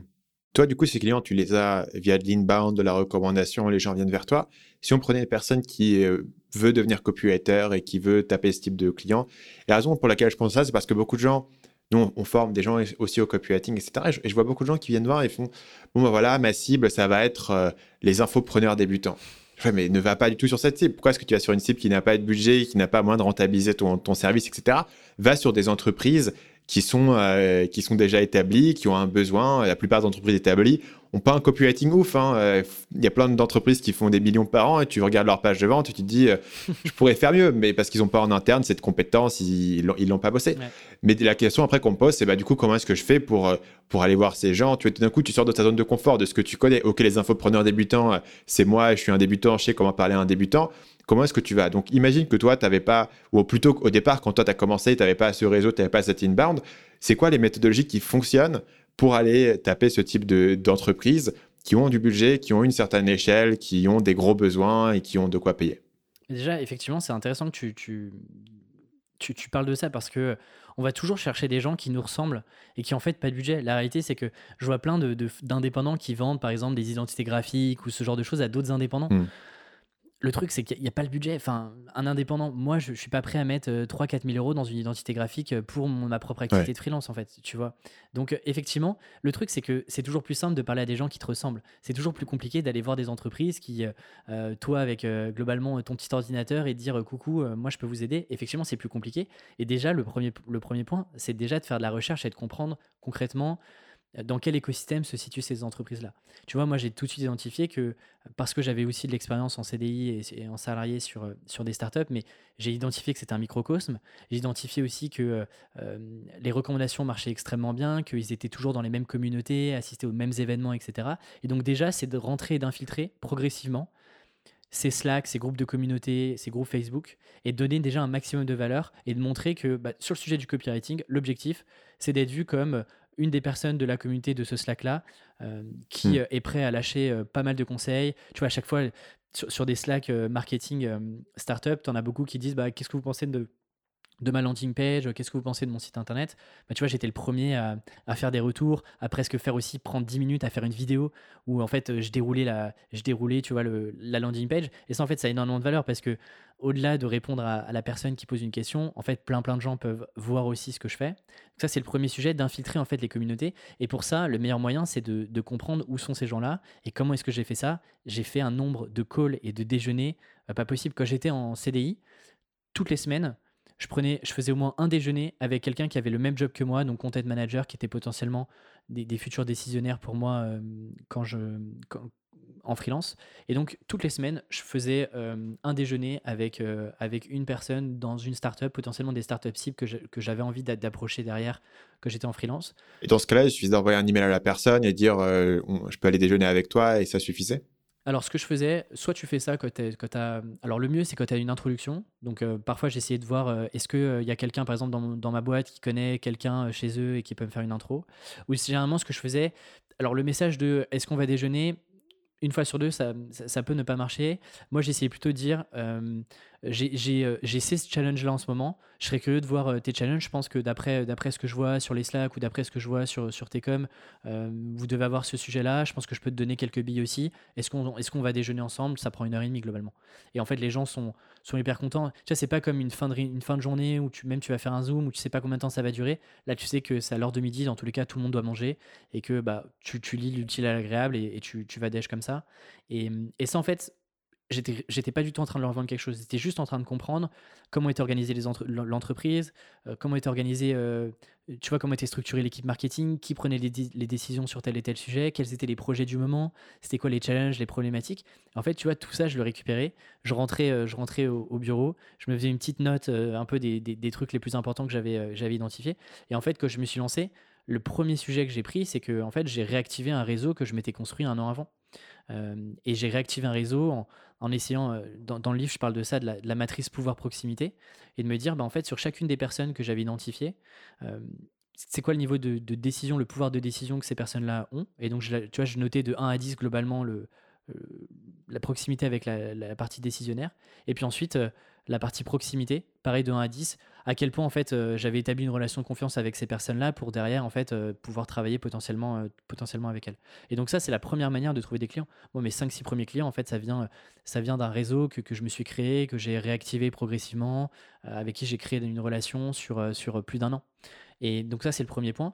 Et en fait le fait de connaître extrêmement bien le milieu, d'avoir fait beaucoup de recherches, et ben en fait tu comprends les codes, tu comprends le langage, tu sais comment les attaquer, tu sais les sujets les plus prioritaires pour une entreprise par exemple qui vient de je sais pas qui vient de se lancer si tu es sur une entreprise qui est dans un incubateur qui vient de se lancer, eh ben, tu as des sujets sur. Euh, euh, tu vois, tu as des premiers sujets d'acquisition, tu n'es pas vraiment en train de, penser sur de la conversion, sur euh, de l'upsell, etc. Donc en fait, tu vas pas leur parler de ça. Tu vas mmh. vraiment leur, te focaliser sur la partie acquisition pure. Et, et, en fait, ça, ça marche, aussi, ça marche aussi très très bien. Et puis après, tu fais un peu de prospection. Tu vois, moi, il y, y, a quelques startups sur lesquelles je voulais, je voulais vraiment travailler parce que, bah, encore une fois, à la fois, ça me faisait plaisir de bosser pour ces boîtes-là, mais surtout, je savais que c'était aussi un bon tampon de crédibilité pour aller voir aussi d'autres startups de l'écosystème. Et donc là, en fait, typiquement, je regardais un peu ce qui existait aujourd'hui et, euh, et, je leur envoyais un mail en leur, euh, en leur pitchant un peu ce que je faisais et surtout euh, ce, que je, ce que je voyais qu'on pourrait améliorer sur leur site, par exemple, ou sur les, landing pages sur lesquels j'étais targeté, où j'allais voir un petit peu leur publicité. Et puis, je leur faisais vite fait, tu vois, un, mini audit euh, mais très rapide par mail, euh, avec le seul objectif du mail, c'était est-ce qu'on peut, est-ce qu'on discute, euh, est-ce qu'on peut se faire un, call pour, pour, discuter de tout ça, tu vois. J'étais pas encore en train de leur vendre quoi que ce soit. Je voulais juste discuter avec eux et en fait, tu vois, c'est le pied dans la porte, quoi. Mm. Rentrer un peu dans le, dans, leur entreprise et qu'ils aient en tête mon nom. Mais du coup, un ingrédient essentiel, et je pense que là où beaucoup de gens loupent une étape là-dessus, c'est vraiment de, de terminer une cible. Quoi. Je pense que c'est très difficile d'être copywriter et de dire, moi, je suis un bon copywriter, donc je peux écrire tout. Euh, dans une certaine mesure, potentiellement, tu peux créer pas mal de choses dans différents domaines. Mais d'une part, ça te prendra beaucoup plus de temps de faire la recherche nécessaire pour être euh, euh, au taquet. Et surtout, en fait, toute ton acquisition de clients et la manière dont tu vas comprendre comment le marché fonctionne et ce que tu leur racontes, en fait, ça va pas, va pas marcher. Et comme tu le dis, comme tu as besoin de relativement peu de clients, en fait, le problème, c'est jamais de se limiter. En fait, le problème, c'est de se dire comment est-ce que je suis pertinent pour un petit groupe de personnes. Même si tu es copulateur, honnêtement, dans l'industrie agroalimentaire, un truc vraiment spécifique, bah, même sur un truc aussi spécifique, il y a, tu as 10 clients par an, tu les trouves, tu vois. Je pense que le problème, c'est de ne pas être vu comme étant suffisamment compétent et de pas être vu comme une personne qui ajoute de la valeur. Ou pas comme une personne qui fait partie du club, du groupe, qui comprend le langage, plus que de se limiter. Et donc, en fait, une fois que tu as, toi identifié euh, ton marché cible, tu peux ensuite dire, OK, où est-ce que ces gens se trouvent? Donc, pour toi, c'était des groupes euh, Facebook ou des Slack, etc., des, des entreprises déjeuner. Tu peux commencer à faire un peu ton trou et, faire ta, te positionner comme quelque chose. Et ça, c'est vraiment un élément que beaucoup de gens zappent parce qu'en fait, ils se disent, mais je pense que c'est valable dans, toutes les, compétences. Je suis sûr que tu fais euh, du design, euh, ça aide beaucoup de te spécialiser dans un domaine. Mais je pense que pour le copywriting, c'est encore plus parce qu'il y a toute une connaissance du langage, etc. et du jargon qui va être super important. Tu ne peux pas engager un copywriter, tu ne sens pas que la personne, elle parle exactement ton langage, parce que la personne, elle va, parler à ta place, en fait. Donc, tu as besoin que cette personne, elle, cache tout et qu'elle soit comme toi et qu'elle fasse partie du groupe. Et tu ne veux pas avoir une personne en se disant, tiens, euh, il sait bien écrire, donc du coup, je vais, je vais l'engager. Et euh, ça te permet, du coup, de, de rentrer dans ces cercles de recommandations Évidemment, plus le service est cher, plus tu es susceptible à sa recommandation. Dire, il faut que je trouve la bonne personne pour faire ce truc qui est vraiment important, qui est vraiment cher, qui va être la clé de mon business. Et ça, encore une fois, ça marche que quand tu comprends que, en fait, euh, même, tu vois, un monde comme, comme le nôtre, donc moi, tu vois, le, côté euh, business en ligne, YouTube, etc., en fait, il y a 50 gros acteurs, quoi et tout le monde se connaît. C'est-à-dire, tu veux rentrer dans ce truc-là, il suffit que tu réussisses à targeter un gars et que tu rentres et que tout d'un coup, tu deviens le go-to là-dessus. Et il parle à, quatre autres personnes de Ah, tiens, j'ai ce mec qui fait euh, mes YouTube ads ou qui fait du copywriting pour moi ou qui fait mes sites. Et tout d'un coup, euh, tu es une personne qui est sur la plaque tournante très rapidement. Euh, voilà, bah, par exemple, tu vois, l'ingé son avec qui on travaille tous les deux sur, sur les podcasts, Gilles. Moi, Gilles, j'ai dû le recommander à à 20 clients différents, tu vois. En fait, juste en ayant le pied dans la porte sur Marketing Mania, il, a, il a pu euh, récupérer pas mal de clients, tu vois. Et je pense que pour pas mal de, de, situations, en fait, tu peux avoir un client qui est une plaque tournante ou un groupe de clients qui se connaissent et qui se parlent. Et c'est pas si difficile que ça. En fait, il faut juste gratter sur pas mal d'angles jusqu'à trouver ton bon angle et tu rentres. Mais ça, ça marche que si est spécialisé aussi dans quelque chose. Donc, ce qui fait que Gilles, je pense, là où il a eu, il a eu le nez creux aussi, c'est de se dire j'ai trouvé quelques gars qui, font du podcast et qui ont des besoins. Moi, je vais me focaliser. Je vais devenir le gars qui fait le montage du podcast et du coup, qui connaît tout le langage, tous les besoins, les plateformes d'upload, etc. Tu peux venir le voir et tout d'un coup, ben, il est. Euh, pourquoi est-ce que tu choisirais quelqu'un d'autre? Plutôt qu'une personne qui t'est recommandée, une personne qui a la compétence, une personne qui connaît le contexte Et ça, bon, bah, c'est en fait la même idée que moi je répète tout le temps dans, dans mes vidéos et dans, et dans mes emails, c'est-à-dire il te faut un positionnement, il faut un problème dur, il faut que tu comprennes le besoin que tu résous. Et plus tu es, plus es précis, plus ça va être facile de vendre. Et euh, je pense qu'ici, effectivement, le fait que toi, tu aies décidé, OK, j'ai trouvé un marché qui a de l'argent, c'est du B2B, c'est souvent du SaaS, c'est à telle échelle, ça t'aide à te dire, bah, OK, si demain, il y a une personne qui te dit, je veux vendre mon e-book sur la nutrition et je suis prêt à payer, tu peux dire à cette personne, bah, en fait, non, moi, c'est pas exactement ce que je fais, ou plutôt, cette personne n'ira même pas te voir parce que c'est tellement clair, en fait. Inversement, s'il y a une personne demain qui me dit, moi, j'ai besoin d'un copywriter euh, pour mon SaaS, je me dis, OK, qui je connais dans l'intersection de copywriter et SaaS Je ne vais pas lui recommander un copywriter random mm. parce que cette personne ne me viendra même pas à l'esprit parce que c'est un copywriter générique et qui n'est pas associé pour moi avec une niche spécifique. Et finalement, des gens qui sont dans mon esprit associés avec cette niche spécifique de pouvoir faire de l'optimisation de conversion pour du, B2B SaaS, il n'y en a pas 50. Tu vois, et tout d'un coup, il y a une liste de personnes qui me viennent en tête. Et alors que si on me dit demain, voilà, une personne pour faire du montage audio sur du podcast, il y a une personne qui me vient, mais un designer random que j'ai pu rencontrer, je ne penserai jamais à cette personne parce qu'en fait, il n'y a pas de, elle occupe pas une niche dans mon cerveau. Elle occupe un, espace un peu plus vague. Alors que quand tu es de niche, quand les gens euh, font la recherche mentale, tu vois, le, le VLOOKUP de un mec qui fait ça et ça et qui a une certaine section de, de, besoins. Bah, bien sûr. Euh, tout d'un coup, tu t'occupes un petit peu ça. Et c'est ce que tu fais justement en étant présent sur les groupes Slack, en partageant, tu martèles un peu ça. Moi, quand j'ai commencé Marketing Mania, et ça date maintenant, les gens qui me suivent aujourd'hui ne se souviennent pas, mais à l'époque, je martelais Stanislas Leloup, le maniaque des conversions. Chaque podcast commençait comme ça et je martelais ce truc. Je pense que c'était dans ma signature d'email, etc. Je voulais être le gars qui faisait de l'optimisation des conversions à une époque où c'était où c'était encore personne n'en parlait. Donc c'était encore assez nouveau, disons en 2015-2016. Et mon idée c'était je vais marteler ça pour devenir le gars et pour rentrer dans ce créneau. Dans une certaine mesure, c'est encore un créneau que j'ai, même si je le formule plus de la même manière parce que j'ai déplacé aussi mon marché cible et mon type de service. Mais euh, c'était c'était un truc délibéré, tu vois. C'était je vais je vais m'attaquer cette niche. Mais tu sais, en fait, euh, on oublie un truc, c'est qu'on se dit, en gros, le positionnement va m'enfermer. C'est-à-dire qu'une fois que j'ai partagé au grand public le fait que j'étais copywriter B2B, euh, c'est fini, euh, je vais, je vais jamais pouvoir faire autre chose. La réalité, c'est que, en fait, le positionnement, c'est un truc qui est marketing. Mm. Ça veut pas dire que, tu vois, aujourd'hui, il y a des entreprises, par exemple, là, je vais, je vais sûrement prendre un projet extrêmement innovant sur un sujet en plus qui, me, qui, est, qui est assez sexy. c'est du B2C. Est-ce que, parce que, en fait, publiquement, j'ai un truc de euh, je suis copywriter B2B, si une entreprise vient me voir avec un vrai besoin, avec un truc où je sais que je vais pouvoir l'aider parce que je suis compétent, parce que c'est un sujet qui, euh, qui m'excite et que, en fait, j'ai plein d'idées sur lesquelles je vais pouvoir travailler, est-ce que parce que en fait publiquement je suis copywriter B2B, je peux pas prendre cette mission-là? Bien sûr que non.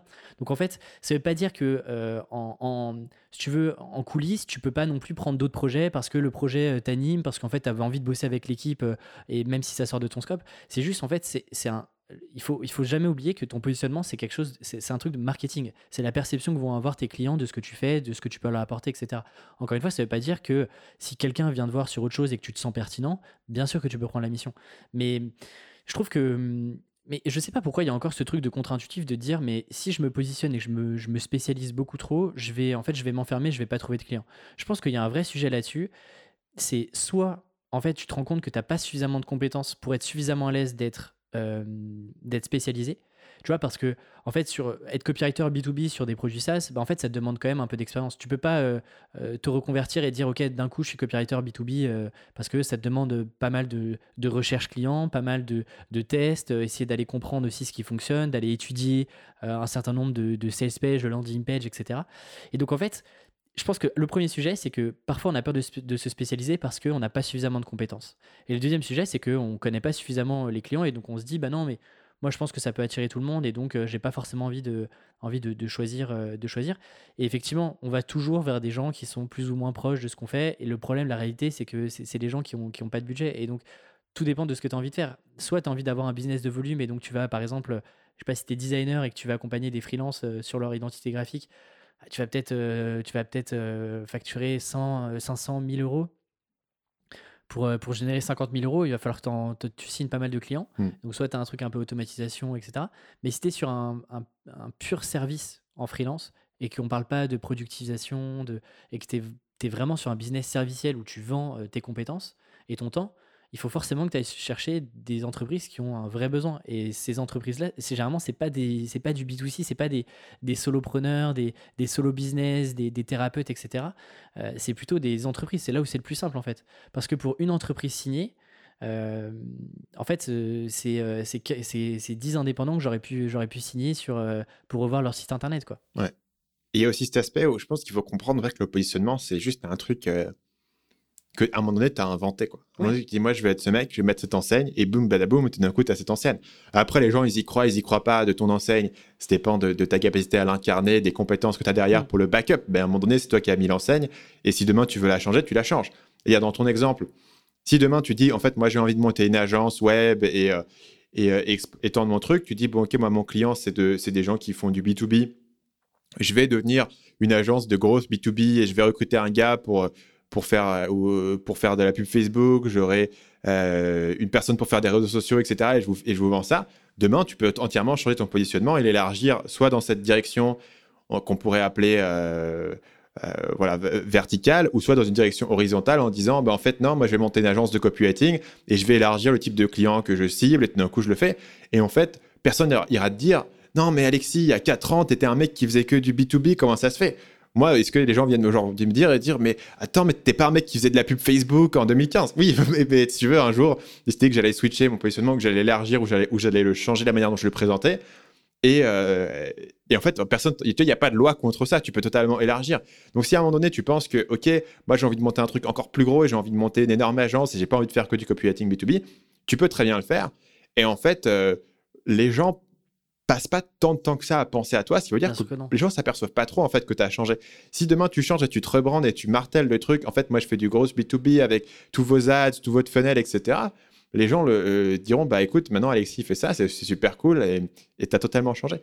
Et une fois que tu, tu, tu vois ça, ton positionnement il est, assez fluide en fait. C'est un truc que tu peux inventer, tu peux le tester, tu peux le poser, tu, tu mets une pancarte, tu vois si ça marche, si la pancarte elle marche, tu essayes de la changer ou vers autre chose. Euh, et donc, du coup, il y a moins, il devrait pas y avoir cette peur de se limiter parce que, en fait, t'es pas, euh, voilà, une fois que tu as choisi un truc, t'es pas marié à vie avec ce truc, quoi. Bah, sinon, moi, je fais encore euh, les trucs que je faisais il y a 5 ans, tu vois, qui n'ont plus rien à voir. Des, du coaching en séduction. Hein. si on veut remonter au départ, c'était ça au départ quand j'ai commencé sur le web. Tu vois, donc, tu fais du coaching en séduction. Après, j'ai fait de l'optimisation des conversions. Tu, tu, fais plus de coaching Non, j'ai arrêté. Donc, je me suis rebrandé. je me suis rebrandé en marketing. et, mais tu vois, après, pendant un moment, j'étais pub Facebook. Tu vois, je parlais que de pub Facebook. Et aujourd'hui, les gens qui nous écoutent, ils se disent bah, est-ce que dans ma tête, j'associe Stan à la pub Facebook? Probablement pas. Mais à un moment donné, c'est vraiment ça, mon, mon, mon, marketing, mon branding, c'était ça. Et aujourd'hui, tu vois, c'est le côté vente et psychologie humaine. Et ça fait 2-3 ans que je martèle cet axe-là. Mais si un jour, euh, je me mets full, tu vois, sur le côté euh, logiciel, par exemple. Et en fait, les gens me diront, bah, Stan, c'est un mec qui a fait un logiciel euh, qui s'appelle Schoolomaker, et les gens, ça sera ça, tu vois. Dans leur tête, ça sera le, le branding que tu as. De la même manière où, aujourd'hui, tu vois, un gars comme. Euh, tous, les, tous les gens que tu suives, si tu regardes ce qu'ils ont fait par le temps, tu vois, comme Tim Ferriss, c'est son podcast, c'est son truc, tu penses plus que Tim Ferriss, à l'origine, c'était un, un, peu un espèce de hacker qui vendait des suppléments sur Internet, quoi. Euh, il s'est rebrandé quoi, en espèce de mec qui poursuit la spiritualité, qui fait des interviews avec euh, euh, les, les, high performers. Donc, on a parlé de, ta carrière en tant que podcast. Parlons un peu du, coup, du, coup, du côté un peu tribu indé. donc, tribu indé, j'ai l'impression que c'est 90% du business tourne autour du podcast. Et tu as aussi une newsletter que tu fais toutes les semaines, c'est ça? Ouais, exactement. Et aujourd'hui, je, au niveau des chiffres, je sais pas ce qu'on peut donner. Il me semble que tu mentionnes quelque part ton nombre d'abonnés à ta newsletter sur ton site. Ou peut-être que j'invente, c'est ça? Euh, Non, mais euh, là, il y a à peu près. Euh, moi, ce que je fais, c'est que tous les mois, je clean un peu la, base email. Parce que ça aussi, on l'oublie, mais, mais une base email coûte de l'argent. et, et, du coup, là, je suis à un peu moins. Je suis à peu près à 2500, 2500 emails sur la newsletter. Hmm. et sur le podcast, ça fait un peu plus de. Là, ça fait plus de 200 000 écoutes à peu près depuis, depuis un petit peu moins de deux ans. Donc voilà un peu sur, sur les chiffres. Euh, et effectivement, tout s'est basé, en tout cas, tout a commencé avec le podcast. Là, on était en mars 2019. Moi, ça faisait 3-4 mois que je m'étais lancé à temps plein en freelance. C'est-à-dire que moi, j'ai commencé le freelancing quand j'étais étudiant en 2017. Euh, j'ai continué de faire du freelancing, tu vois, en side project, à côté de, mon job en salarié le soir et le week-end. Mais du coup, quand je me lance en décembre 2018, janvier 2019, à temps plein, tu vois, je sens que c'est quand même un autre jeu. C'est un autre game de te dire, euh, t'es freelance de temps en temps, tu prends 2-3 missions le hmm. soir et le week-end, vite fait, à j'en fais mon revenu principal. Et donc, en fait, ce que je me dis, c'est que je me donne 90 jours, comme d'hab, les plans de 90 jours, je me donne 90 jours, donc le premier trimestre 2019, pour gagner au moins autant que ce que je gagnais en, salarié. Et donc, en fait, je suis focalisé là-dessus. Tu vois, on m'entend pas parler, il n'y a pas de tribu à l'époque, je me focalise juste pour aller signer des clients et commencer à lancer la machine. Et c'est que, tu vois, au trimestre 2, 2019, que je me dis, let's go, j'ai envie de lancer un podcast, ça faisait longtemps que je voulais le faire. Et, et l'idée, c'était d'apprendre, en fait, c'était d'abord un, projet un peu égoïste, quoi. Je voulais apprendre en fait des meilleurs indépendants, des indépendants qui étaient plus avancés que moi. Et en fait, c'est marrant parce que toutes les questions que je posais, euh, tu vois, par exemple, euh, tu vois, je me demandais, ok, comment est-ce que tu négocies quand un client euh, hésite, qui te répond pas, comment est-ce que tu fais pour les relancer, ou comment tu, comment tu termines une mission client? Tu vois, est-ce que tu fais un call? Est-ce que tu quelles questions tu poses, etc. En fait, ce qui était intéressant, c'est que j'enregistrais et la semaine d'après, en fait, j'appliquais exactement ce qu'on m'avait dit euh, pour mes clients personnels. Donc au début, c'était un projet euh, purement euh, assez égoïste et je me suis dit, bah, plutôt que de le faire que pour moi, moi je vois pas vraiment les, les freelances comme des vrais concurrents et je me dis, autant qu'on puisse s'entraider. Il y avait, en fait, il y avait aussi un énorme trou dans la raquette en termes de podcast freelance. Et donc c'est comme ça que j'ai lancé Tribu Indé, ouais, tu vois, avril, mars-avril 2019. Et en fait, au fur et à mesure, le, tu vois, j'étais tout seul sur le projet, donc j'avais pas le temps de, de, faire 40 000 trucs, d'être sur Insta, TikTok, Snapchat, etc. Donc je me suis dit, je fais juste un podcast. Le but du jeu, c'est de sortir un podcast toutes les semaines, quoi qu'il arrive, et que ça soit le, le, plus qualitatif possible de mon point de vue. Et ensuite, tu vois, j'ai rajouté la newsletter. Euh, au début, c'était une newsletter où je partageais juste, euh, voilà, il y a l'épisode de, la semaine. Et puis après, c'est devenu un vrai asset, un, vrai. Euh, si tu veux, un, vrai contenu à part entière par rapport au podcast. Et tu vois, tous les, globalement, en fait, tous les six mois, je rajoute, je rajoute une sorte une, brique. Donc, il y a eu le podcast, ensuite, il y a eu la newsletter, qui est un contenu à part entière, alors qui récemment était beaucoup tourné sur le livre, etc., parce que c'est mon actualité, mais qui était beaucoup sur euh, des conseils complémentaires pour les freelances. Et puis bah, 2020, il y, a eu, euh, il y a eu cette grosse brique quand même qui est le livre. Et là, tu vois, il y a 3-4 mois, euh, j'ai commencé enfin à lancer, à lancer Tribu sur Instagram pour tester aussi des nouveaux contenus. mais tu vois, j'ai attendu, par exemple, pour Instagram, j'ai attendu un an et demi avant de dire tiens, je vais faire des stories et on va voir, on va voir ce qu'on peut créer sur, sur Instagram. Hmm. Donc, tu vois, j'aime bien fonctionner comme ça. Moi, j'y suis toujours pas. Écoute, c'est un. je suis extrêmement surpris euh, d'Instagram. Vraiment, euh, moi j'étais. Hmm. Euh, ouais, positivement. Ouais, J'étais vraiment pas convaincu. Tu vois, c'est pour ça que j'ai traîné des pieds en vrai. et je me suis dit, bah, tiens, je vais quand même sur 90 jours, il me restait 90 jours avant, euh, c'était le dernier trimestre 2020, je me suis dit, bah tiens, pour préparer aussi la sortie du livre, ça peut être chouette et tout, ça fait longtemps qu'on me demande euh, si, si, je, si je suis sur Insta. Et, euh, et, du coup, je me suis vraiment posé en me disant, qu'est-ce que je peux apporter de nouveau? Est-ce qu'il est y a des choses que je peux tester?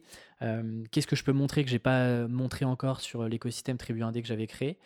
Et, et, notamment avec les, avec les stories.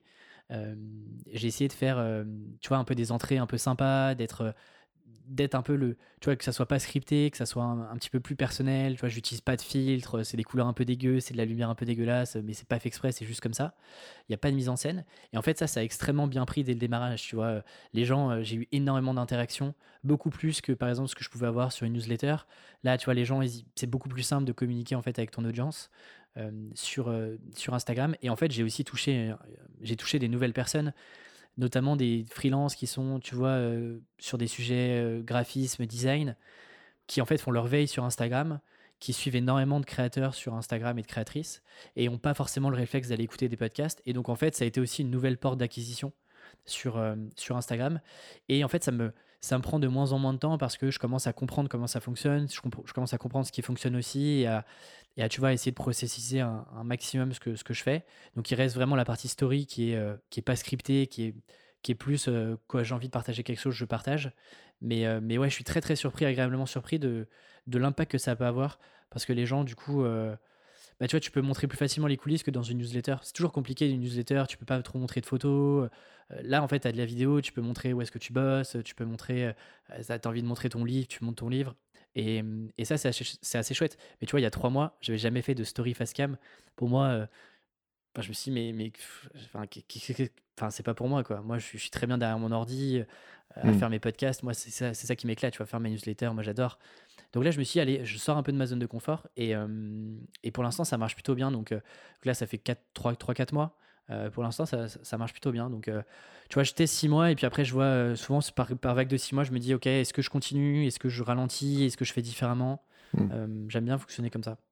Tu as commencé avec du coup un podcast. on pose beaucoup la question de comment est-ce que tu choisis le format sur lequel tu te lances. Moi, je donne aux gens le conseil de faire ce que toi tu as fait, c'est-à-dire de choisir un format et de commencer à le maîtriser si tu te lances en jour 1 et que tu fais un blog, une chaîne YouTube, un podcast, de l'Instagram et du TikTok et du Twitter, 9 chances sur 10 que dans, que dans 3 mois, tu sois nulle part et que tu aies, que pris le pied nulle part, que tu fasses du contenu de mm. merde sur toutes les plateformes parce que tu n'as pas appris les compétences. Et donc, les gens qui viennent me voir, souvent, ils ont un dilemme entre bah, deux plateformes sur lesquelles moi je maîtrise, c'est-à-dire le, le, côté podcast et le côté YouTube. Et j'ai tendance à orienter les gens vers YouTube plutôt que vers le podcast. Mon argument étant le suivant, c'est que le podcast, il y a un vrai problème. Et peut-être qu'un jour il sera résolu. Peut-être que c'est un Spotify va nous sauver la vie là-dessus, mais de discoverabilité. C'est-à-dire que sur YouTube, tu fais une bonne vidéo, elle devient virale, les gens la voient, les recommander sur la page, etc. Sur le podcast, mon podcast, il se développe au fil du temps. Je sais même pas comment, tu vois. Enfin, c'est du bouche En fait, tu n'as pas vraiment de moyen de le mesurer. Il y a des rankings iTunes qui, sont euh, préhistoriques. Euh, c'est plus difficile, je trouve, de, grossir un podcast. Le, podcast, il faut être patient le podcast, ça grossit, mais ça grossit bouche-oreille. YouTube, il y a de la viralité, il y a de la recommandation, il y a des, effets d'accélérateur qui sont là. Euh, du coup, j'ai tendance à recommander aux gens de commencer par YouTube s'ils hésitent vraiment entre les deux. Après, toi, il semble que tu étais assez logiquement sur le podcast vis-à-vis du type de, contenu que tu voulais produire. Si tu voulais produire un format d'interview, c'était naturel. Et le podcast, il y a aussi un truc attractif qui est de se dire, là, il y a vraiment, il y a vraiment des trous, il y a vraiment des niches que je peux, que je peux vraiment truster. Et en étant un des premiers là-dessus, je peux, je peux me positionner sur quelque chose. Là où sur YouTube, il y a quand même plus de chaînes qui existent. Et je pense que tu peux démarrer plus rapidement sur YouTube, mais il n'y a pas ce côté de se dire euh, personne n'en parle. Euh, toi, du coup, je suppose que la question, elle s'est pas vraiment posée. En fait, c'était le podcast, c'était évident, c'est ce que tu avais envie de faire, c'était le format qui correspondait à, bah, au type de contenu que tu voulais produire. Tu vois, moi, euh, avant de me lancer vraiment à temps plein, j'ai travaillé pendant un an euh, pour une plateforme de freelance. Donc en plus, tu vois, moi, ça fait longtemps que je, que je, que je comprends et je connais l'écosystème. Et donc, pour eux, en plus, je crée du contenu.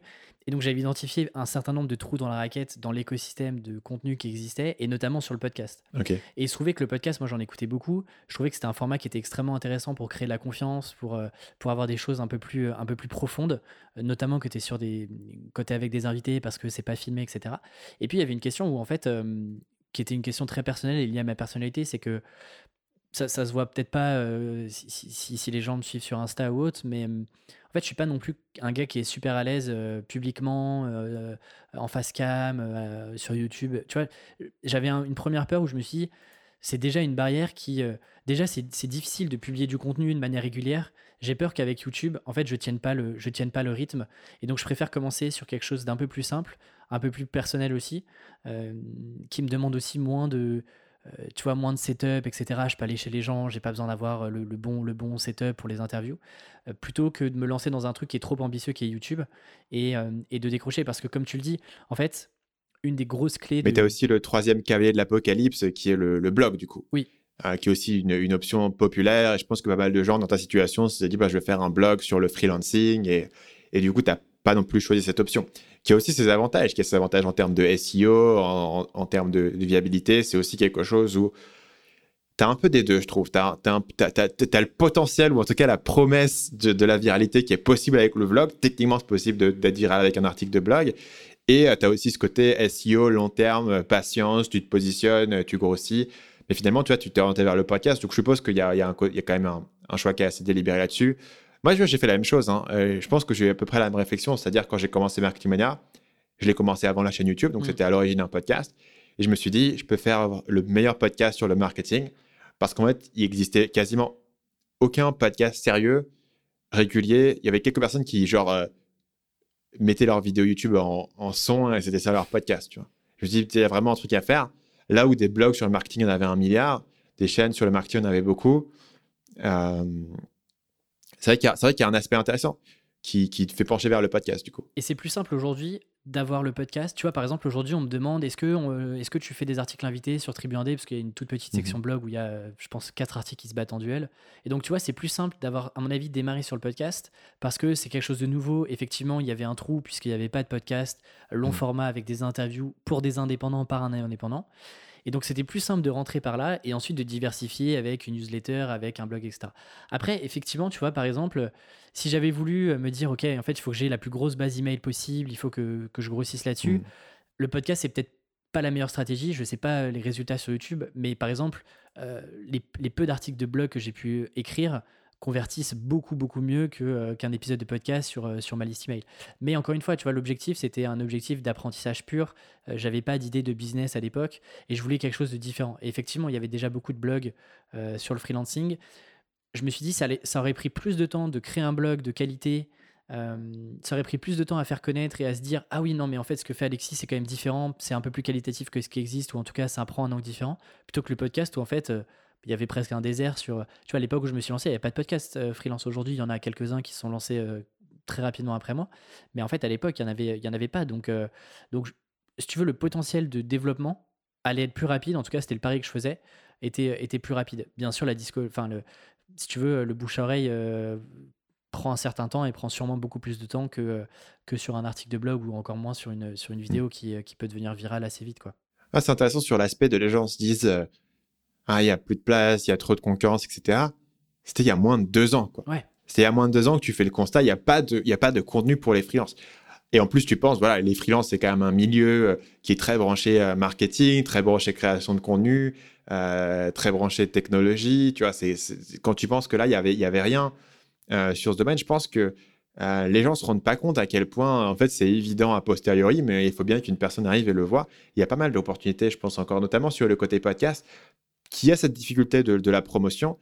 Et euh, du coup, je suis curieux de comprendre comment est-ce que toi, cette promotion, elle s'est faite. Est-ce que c'était de, manière organique, je fais mes podcasts, je les partage, et puis au, fil du temps, les gens euh, arrivent? Ou est-ce qu'il y, a eu des, y a eu des initiatives particulières que tu as fait pour faire connaître ton podcast, pour en, faire la, référence qu'il est aujourd'hui dans, ta niche?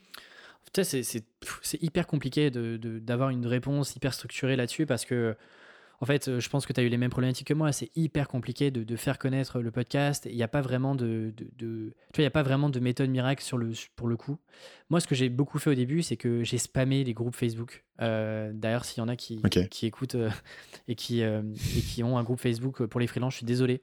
au début, je, en fait, toutes les semaines, tous les mercredis, je, publiais. Donc, en fait, que les gens, mon objectif, c'était pas vraiment que les gens écoutent, mais je voulais juste que les gens se disent, ah tiens, ok, il y a un podcast. Ça, ça fait quand même, ça fait quand même 3-4 mois qu'on le voit ça a l'air d'être un truc un peu sérieux, etc. Parce que tu sais, les gens accordent pas leur confiance tout de suite sur un podcast. Généralement, ils attendent un petit peu qu'il y ait quelques épisodes, qu'ils se disent, OK, le gars, en fait. Euh, Parce que c'est un engagement, quoi.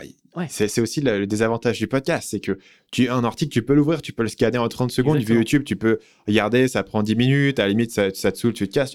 Un podcast, il faut le mettre, il faut cliquer. Putain, le truc, ça dure une heure et demie. Euh, je connais pas ce gars, j'ai pas envie de rentrer. Je trouve que la friction, mais même pour moi, regarder une vidéo YouTube, c'est juste, tu as fait une bonne miniature, vas-y, boum, tu, tu m'as. Et je découvre des trucs incroyables le podcast, il faut qu'on me l'ait méga recommandé. Il faut qu'on me dise c'est le meilleur truc que j'ai entendu dans ma vie pour que j'écoute un podcast d'un gars que je connais pas. Quoi. Donc, euh, donc ouais, il y avait, y avait ce truc-là où le premier objectif, c'était plutôt de que je sois visible, tu vois. que, que, je dise hello, coucou, euh, coucou, j'ai un podcast, avant de me dire, ok, il faut absolument que les gens l'écoutent. Hmm. Ensuite, il y a aussi l'enjeu, et ça, c'était un avantage de commencer par des podcasts d'interview. C'est pas c'est pas nécessairement plus simple. Généralement, on pense que faire en fait un podcast d'interview, c'est plus facile que de faire un podcast solo. En vrai, si tu veux faire un bon podcast d'interview, poser les bonnes questions, etc., euh, un, ça se prépare, et deux, en fait, il faut, faut, avoir une certaine écoute active. Si tu veux, ça s'improvise pas tant que ça. Et je le vois pour être passé sur, sur plein de podcasts aussi. Euh, tu, vois en fait euh, quels sont les meilleurs tout le monde n'est pas au même niveau euh, tout le monde n'est pas au même niveau là-dessus.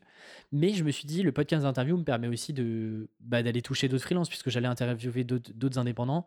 Alors généralement il y a, y a, quand même peu d'indépendants qui ont des grosses communautés mais ça pouvait me toucher tu vois des petites niches. Et après c'était beaucoup du bouche à oreille donc ça, c'est ce que je faisais au, démarrage. Et puis au final, si tu touches les, les 20 potes de la personne, tiens, j'ai fait une interview, euh, c'est une personne qui fait pas habituellement des interviews, elle poste et tu as 20 potes euh, qui sont aussi mm. indépendants, euh, qui, qui, viennent le voir, finalement, ta petite boule de neige, elle est là, quoi, je pense, en termes de recommandations, mais c'est pas des énormes communautés. Tu vois, tu as ce mix entre avoir des gens qui sont complètement inconnus, mais que je savais extrêmement bons dans leur, dans leur domaine, mm. et qui me permettaient effectivement déjà d'avoir un contenu qui était ultra qualitatif, qui était quand même mon objectif premier, et de me dire effectivement, en fait, même si je touche 20 personnes, euh, l'engagement est plus fort, il est plus réduit, mais il est plus fort parce que ces personnes-là sont pas sur d'autres podcasts, et donc euh, donc tu as ce petit cercle qui, euh, qui, qui, est curieux, et de mixer aussi parfois avec des plus gros invités qui, ont, qui sont un peu plus rodés, qui feront aussi des très bonnes interviews, mais qui, mine de rien, marchent pas non plus mieux que euh, des gens qui sont euh, complètement euh, random et qui sont un peu inconnus parce que les gens sont habitués à les voir, à les, entendre parler. Donc, il faut vraiment prendre un, sujet bien spécifique si tu veux, si tu veux intéresser leur audience actuelle. Donc, tu vois, c'est une sorte de mix en ayant globalement, tu vois, c'est un peu 4, 4, 4 pour 1, quoi. 4 indés qui sont extrêmement bons mais qui n'ont pas une énorme communication, et puis un indé ou un créateur qui, euh, qui a potentiellement une audience intéressante et que je peux aller chercher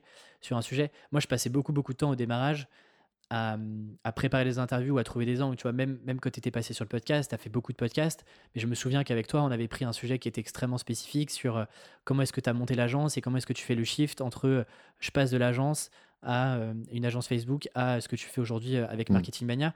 Et ça, de mémoire, personne n'avait aussi enfin avait creusé le sujet aussi profondément que ce, qu'on a pu faire ensemble. Donc c'était aussi l'idée de même sur des gros créateurs ou des gens qui ont déjà une audience, de me dire ok c'est quoi l'angle qui a jamais été pris dans d'autres podcasts parce que tout le monde te pose les mêmes questions?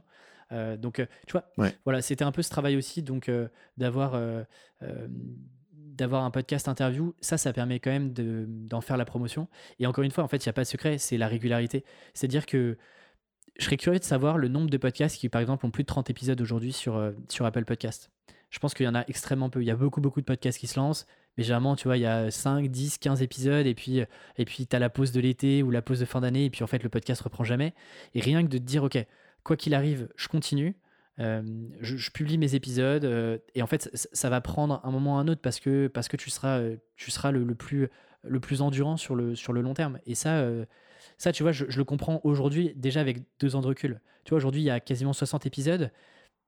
Bah, en fait, tu vois, rien que ça, même sans faire de communication, ça joue dans la crédibilité où on se dit, ok, en fait, le gars, il a fait 60 épisodes.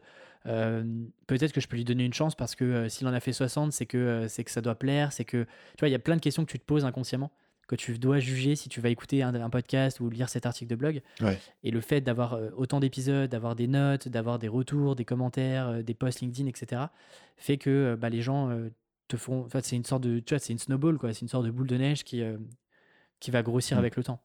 Mais t'as pas de. Enfin, en tout cas, moi, j'ai pas eu d'exponentiel sur le podcast où d'un mm. coup c'est parti et j'ai rien contrôlé. je pense que sur un podcast de niche comme le freelancing, c'est. Enfin, je suis pas sûr que ça arrive un jour.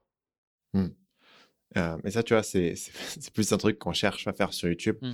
Euh, par rapport à ce que tu disais, il y a, y a, un vrai, y a un vrai aspect, je pense, de, de, compétence, qui est que la compétence de faire un podcast, notamment un podcast d'interview, c'est un truc auquel on pense pas. On se dit, bah, il suffit de poser des questions, c'est pas très compliqué, n'importe qui peut poser des questions à une personne et la laisser parler.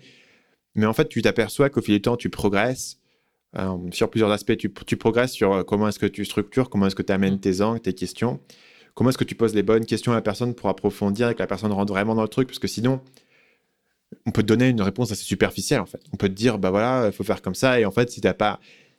Si tu as juste écrit tes questions et tu fais ta liste de questions et tu suis ton truc, en fait, tu vas pas creuser dans la réponse de la personne et donc du coup, tu passes totalement à côté en fait de ce qu'elle avait à, t'apporter. Tu passes à côté des anecdotes, tu passes à côté des, exemples précis, des méthodologies, tu passes à côté des émotions qui peuvent être euh, qui peuvent mm. être ressorties avec un plus de conversation. Donc en fait, tu tu développes cette compétence qui je pense que la compétence, tu vois, sur YouTube, c'est plus visible. Tu dis, ah, ok, il parle bien face à la caméra, etc. Tu te dis, ok, ça, ça se pratique. Mais la question de comment est-ce que tu poses des questions pour faire sortir les bonnes infos à quelqu'un, non seulement ça se pratique, mais c'est plus dur parce que tu le contrôles moins. Sur une vidéo, euh, si je me foire, je peux la refaire cinq fois, la, phrase. Donc en fait, euh, il n'y a pas trop de risque. Tu vois, tant que je sais à peu près ce que je cherche à avoir à la fin, il suffit que je le refasse jusqu'à ce que j'ai mon résultat. Sur le podcast, il faut apprendre. Et je pense que ça, c'est aussi un élément où demain, une personne qui se lance sur ton même créneau, avec les mêmes invités, il n'aura pas forcément d'aussi bons épisodes parce qu'il ne saura pas aussi poser les bonnes questions et sortir les, bonnes anecdotes et les bonnes histoires et les bons concepts. Et je pense que ça, il y, a, une chose, tu, me diras si, toi tu l'as vécu sur le, podcast, mais moi, tu vois, j'ai pas fait le podcast parce que, euh, en tout cas, c'était pas la seule raison euh, d'avoir ce truc d'opportunité où je me dis, ah, il y a une opportunité euh, d'être placé, etc., d'avoir un peu de notoriété, d'être vu comme quelqu'un qui parle aux freelance, etc.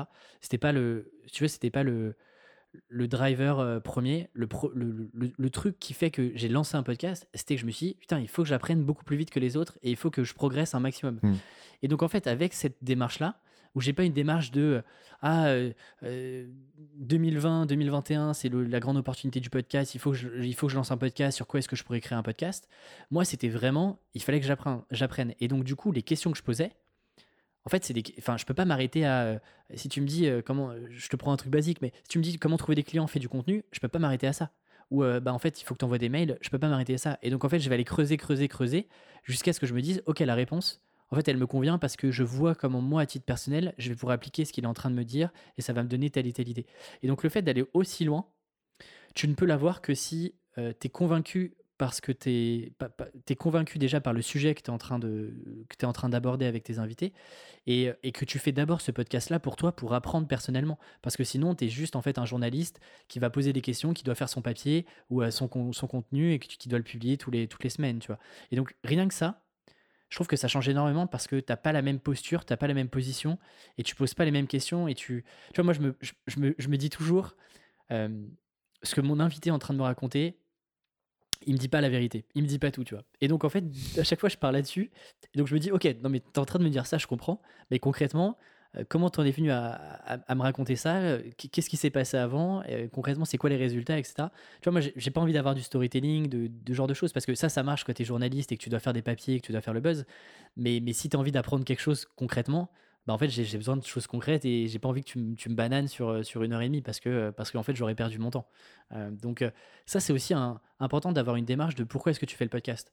Est-ce que c'est juste pour pour faire partie des podcasteurs, des créateurs, d'être un influenceur ou, ou, ce genre de choses Ou alors tu le fais vraiment parce que, parce que tu as envie de développer des compétences, que tu as envie d'apprendre de tes invités, etc. Et tu un peu ça sur YouTube tu vois tout de suite la différence entre des vrais créateurs de contenu qui, tu vois, prennent le temps de, créer des vidéos, d'avoir un, angle, un concept, d'avoir une thèse qui est déroulée avec des recherches, versus des vidéos, euh, tu vois, typiquement des infopreneurs qui, en fait, en fait juste vraiment une passerelle pure d'acquisition qui te fait des vidéos en 3-4 minutes où tu n'apprends rien. Et donc, en fait, tu peux avoir ça aussi sur le podcast, sur d'autres éléments, mais, mais c'est un peu le même, le même principe, je trouve. Ouais. Donc, tu... c'est évidemment plus facile de te mettre dans les chaussures de ton, de ton auditeur quand toi-même tu as besoin de, ce qu'il te raconte et quand tu es intéressé. Moi, j'avoue que c'est une difficulté que j'ai aujourd'hui.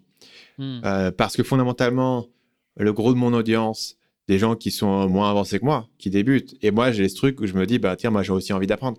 J'ai toute une phase sur le podcast où je parlais à tout le monde de recrutement, de monter des équipes, etc.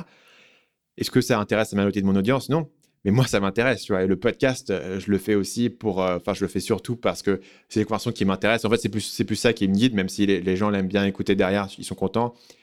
Mais euh, fondamentalement si je devais faire que des trucs où alors Alexis comment est-ce que tu t'es lancé? Comment est-ce que tu as trouvé ton idée? Moi je me tire une page. Je peux pas tu vois. Je peux pas faire ça et en plus, j'en ai même pas besoin parce que c'est pas le podcast qui est mon plus gros truc.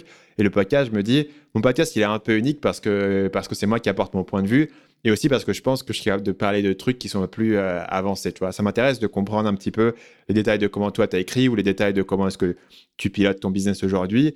Et est-ce que ça sera un peu moins euh, dans le dans le besoin direct de la personne qui se dit, bah écoute, comment tu as trouvé tes trois premiers clients? Oui, mais moi, si tu veux, comment tu as trouvé tes trois premiers clients, ça m'intéresse pas autant que de dire, En gros, comment est-ce qu'aujourd'hui tu définis Tu vois, je préfère, je préfère voir de, ce point de vue-là. Effectivement, ça fait que bah, le podcast, il est peut-être un peu plus unique vu qu'il vient de ton point de vue plutôt que venir d'un truc de dire cyniquement qu'est-ce que je vais faire. Parce qu'il y a vraiment beaucoup, beaucoup de gens, beaucoup de gens que j'écoutais à l'époque, par exemple. Tu vois, des podcasts que j'écoutais à l'époque quand j'ai commencé. Aujourd'hui, je peux plus les écouter parce que euh, ils parlent de trucs qui moi me parlent plus du tout tu vois c'est mm. ah comment tu as débuté la peur de quitter son job etc et je comprends que ça c'est un truc qui touche beaucoup de gens la peur de quitter son job. Mais tu vois moi ça m'intéresse plus. Et, et par, par contraste il y a quelques podcasts qui m'ont accompagné depuis 6 euh, ans 7 ans euh, qui sont des podcasts où la personne se dit moi il y a un truc qui m'intéresse et je vais aller tirer ce petit fil de trucs qui m'intéresse et il va te parler de, de différents sujets beaucoup plus pointus qui l'intéresse. Et finalement, tu t'aperçois que quand tu débutais, moi, ça m'intéressait aussi d'avoir du contenu un peu plus avancé et de comprendre euh, ce que les gens se racontaient vraiment et de quoi ils parlaient vraiment et comment est-ce qu'ils réfléchissaient. Et finalement, j'étais pas si neuneux que ça que si tu me disais pas comment tu avais débuté, je pouvais aussi me projeter dans une personne. Aujourd'hui, tu lis bien des bouquins de personnes qui sont. Le jour, je lisais un bouquin euh, de Bob Iger, qui est le PDG de Disney. Moi, je suis pas PDG de Disney ou même d'un truc qui se rapproche de la taille de Disney, tu vois. Et c'est un gars, il a jamais, il a pas créé Disney à partir de zéro, il a pas fait une start-up. Et pourtant, je me dis, tiens, euh, ce gars-là, il a des trucs à m'apprendre et, c'est cool. Tu. Et donc, je pense que quand tu fais ton podcast du point de vue de moi, je vais apprendre, bah, ton contenu, il évolue au fil du temps parce que toi, tu apprends au fil du temps. Quand j'ai commencé, j'étais peut-être plus dans du euh, les conseils marketing, comment tu perces. J'ai une grande période euh, équipe, recrutement, structure, management, etc. J'ai eu toute une période écrire un livre. J'ai fait toute une période où j'ai interviewé des gens comme Olivier Roland, Fabien Licard sur comment écrire un livre, comment est-ce que tu le vends, etc. Et, euh, et après, j'ai eu une période plus euh, euh, conglomérat, comment est-ce que tu construis en fait, comment est-ce que tu construis sur ce que tu as et comment est-ce que les gens se diversifient, etc.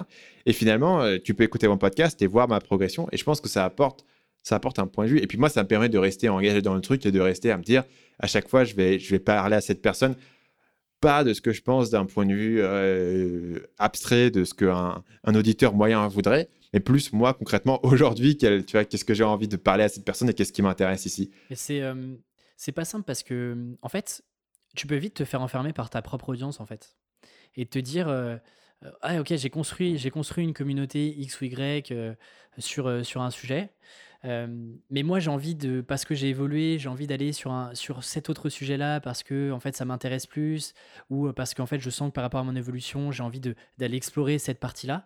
Mais est-ce que mon audience va me suivre et donc j'ai un peu peur que du coup les stats soient moins bonnes, que, que les gens se désintéressent? Et en fait, tu as un risque, tu as, une vraie peur où tu peux te dire parfois, non, ok, je continue de faire ce que je fais parce que la recette elle fonctionne, que l'audience elle est là, etc. Et du coup, je trouve que tu as tu vois, tu as inversé le truc où d'abord tu fais des choses pour toi et pour progresser, et en fait tu te retrouves enfermé par ton audience, et, c'est ce que tu disais, tu vois, des podcasts qui en fait depuis 7 ans te racontent la même chose, et c'est juste qu'ils prennent d'autres invités mais ils posent les mêmes questions.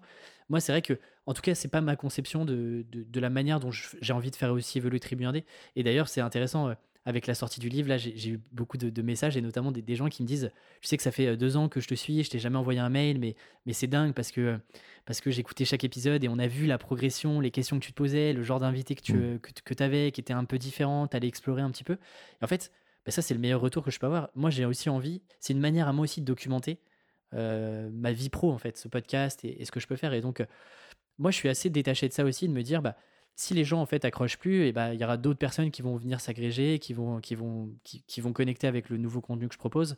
Mais, mais tu as un risque côté créateur aussi de te dire euh, euh, Ouais, mais j'ai peur de décevoir un peu l'audience, que, que ça soit pas les sujets mmh. qu'ils attendent de, de, de Tribu par exemple. Moi, j'essaie de, un maximum de penser d'abord euh, à ce qui pourrait être intéressant pour moi et je me dis ce qui est intéressant pour moi intéressera une partie de l'audience qui a envie d'aller chercher des sujets. Et moi, je trouve ça toujours. Tu sais, il y a beaucoup de contenu un peu newbies, un peu débutant. Il y a beaucoup moins de contenu qui te. un peu plus. et moi-même, tu vois, je, pense que j'en fais pas encore et je suis encore loin d'être d'être vraiment hyper encore développé, etc. Mais je trouve ça cool d'avoir des, des, contenus, notamment en français, qui t'accompagne à passer, une fois que tu as fait 0 à 1, comment tu passes de 1 à 10 par exemple? Et même en freelance, tu vois, comment est-ce que euh, quand tu atteins un plafond, tu passes à, tu, tu, fais autre chose euh, Comment est-ce que tu évolues Est-ce que tu, euh, tu changes de projet, etc. Bah, en fait, il y a, y a, assez peu de contenu qui parle des sujets un peu 1 à 10, quoi. C'est beaucoup de 0 à 1 souvent dans les contenus. Et mm, donc, c'est aussi l'ambition, tu vois, dans les prochaines années, de, que ça suive mon développement et qu'on aille potentiellement sur des sujets qui soient très spécifiques qui adressent pas forcément des débutants, mais en vrai, c'est pas très grave. Parle-moi aujourd'hui un peu de la monétisation sur euh, Tribu Indé. Donc, tu vends pas encore directement de, de produits. Est-ce que tu fais de la pub? Tu as des sponsors sur ton podcast? Pas non plus? Si, alors j'en ai eu, euh, j'ai eu, un- eu N26, une banque allemande, euh, il y a un an. Ok. euh, où là c'était un sponsoring très très classique du pré-roll, donc une publicité d'une minute en début de en début d'épisode.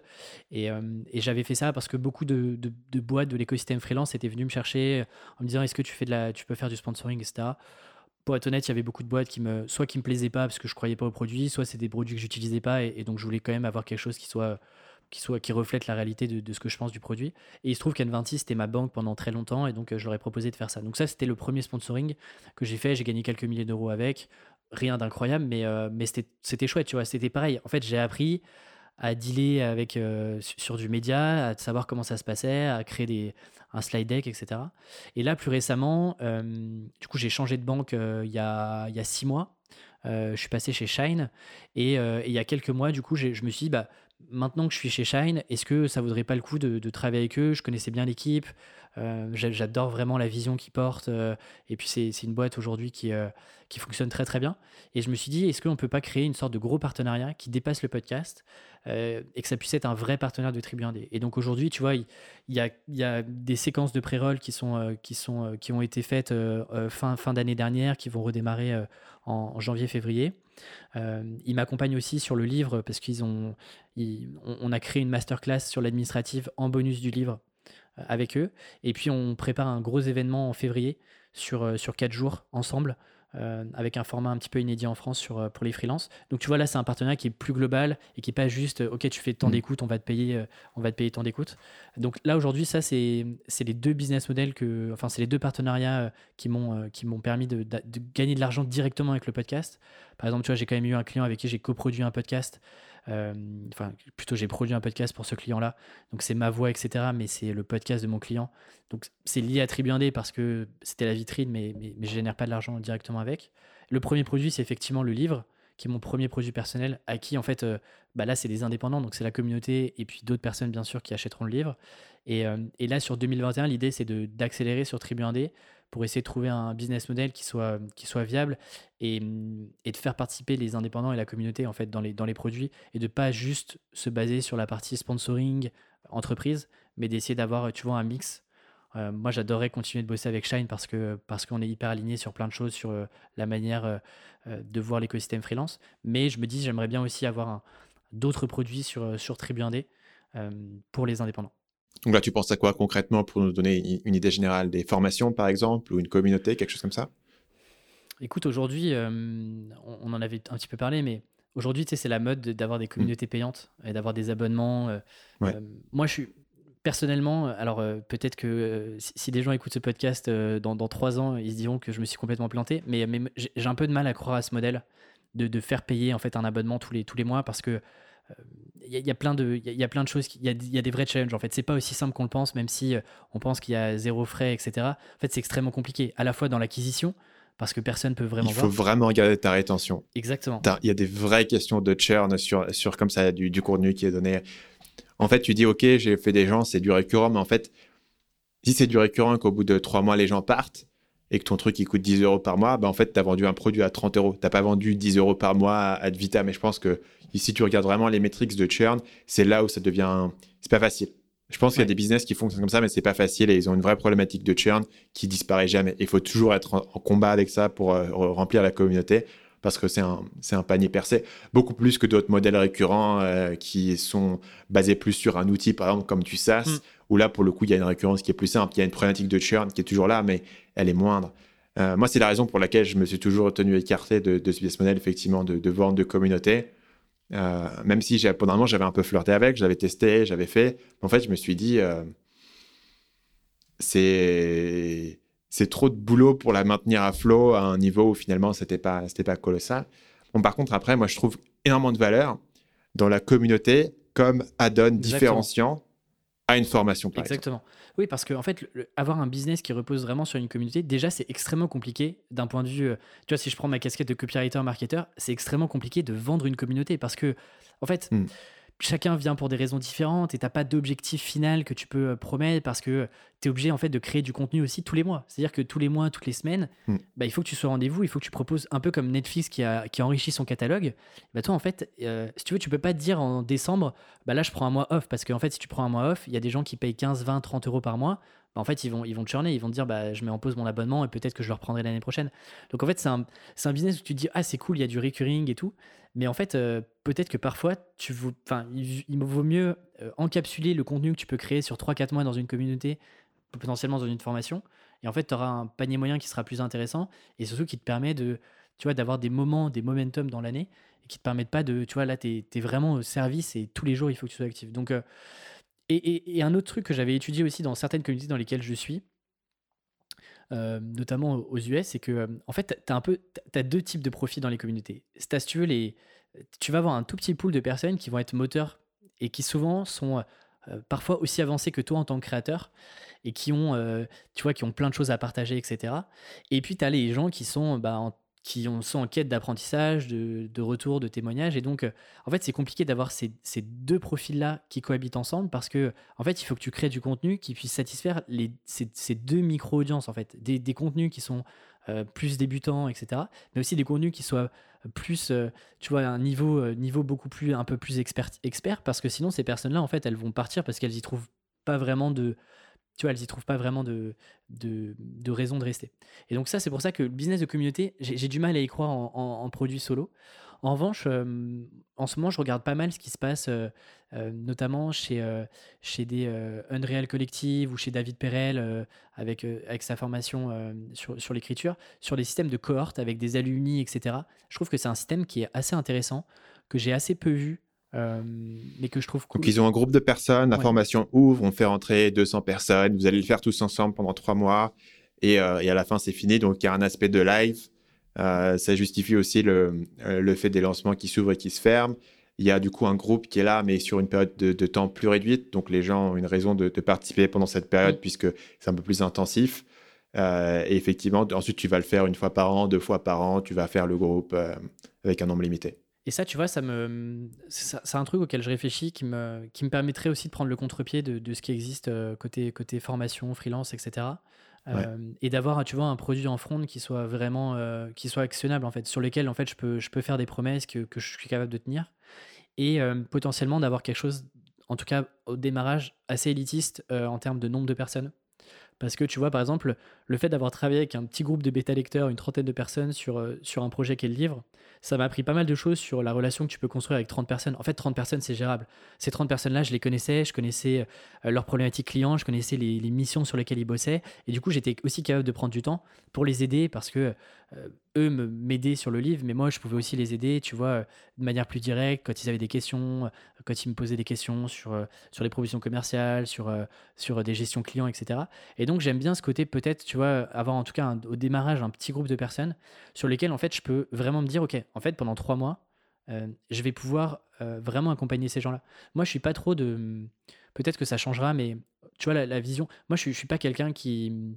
J'ai pas, j'ai surtout pas envie euh, qu'on, qu'on- tu veux qu'on me perçoive comme un gars, comme un gourou. Euh, j'ai de la chance, pour l'instant, j'ai jamais reçu, euh, tu vois, on n'a a jamais associé mon nom avec le mot gourou. Euh, et ça, c'est un truc qui me fait très très peur. J'ai surtout pas envie d'être d'être associé à, un gars qui, qui, tu vois, qui fait des conférences avec, avec 3000 personnes, qui remplit des stades dans 10 ans. C'est pas vraiment mon objectif. Moi, je préfère avoir un impact sur un petit groupe de personnes sur lesquels, en fait, je suis sûr qu'ils vont pouvoir avoir des résultats. Et, euh, tu vois, si, je fais quelque chose de payant où j'y investis encore plus de temps que ce que je peux faire en gratuit, bah, j'ai vraiment envie d'avoir des résultats. Je fais pas juste ça pour l'argent parce qu'en fait, l'argent, je peux le gagner en freelance.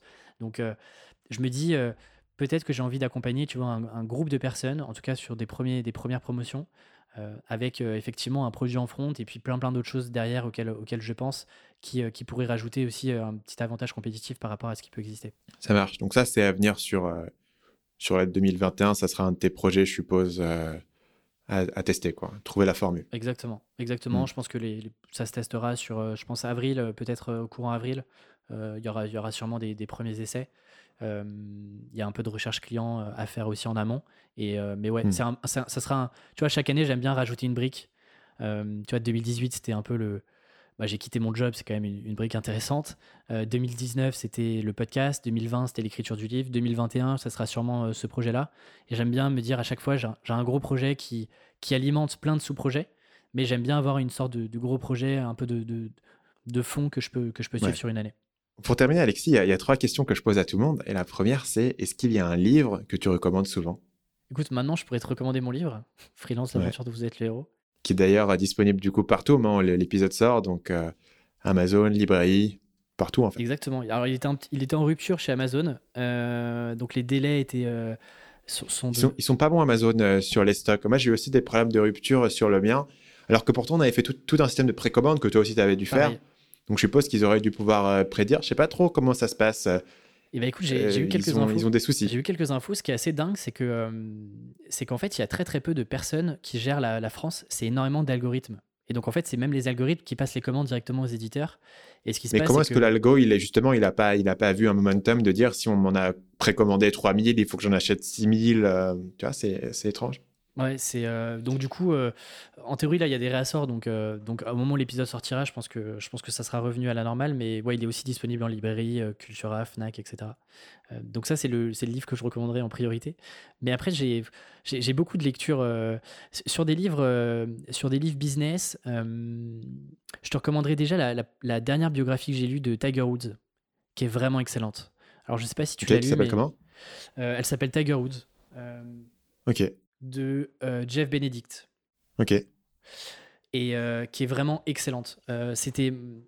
Alors, même si tu, si, tu comprends pas toutes les règles du golf, etc., c'est un peu comme Open d'André Agassi, c'est compréhensible. Soit tu es, un amateur de, golf, tu, tu, suis un petit peu ou tu découvres avec ce bouquin? Non, j'ai joué, j'ai joué pendant, pendant un petit moment.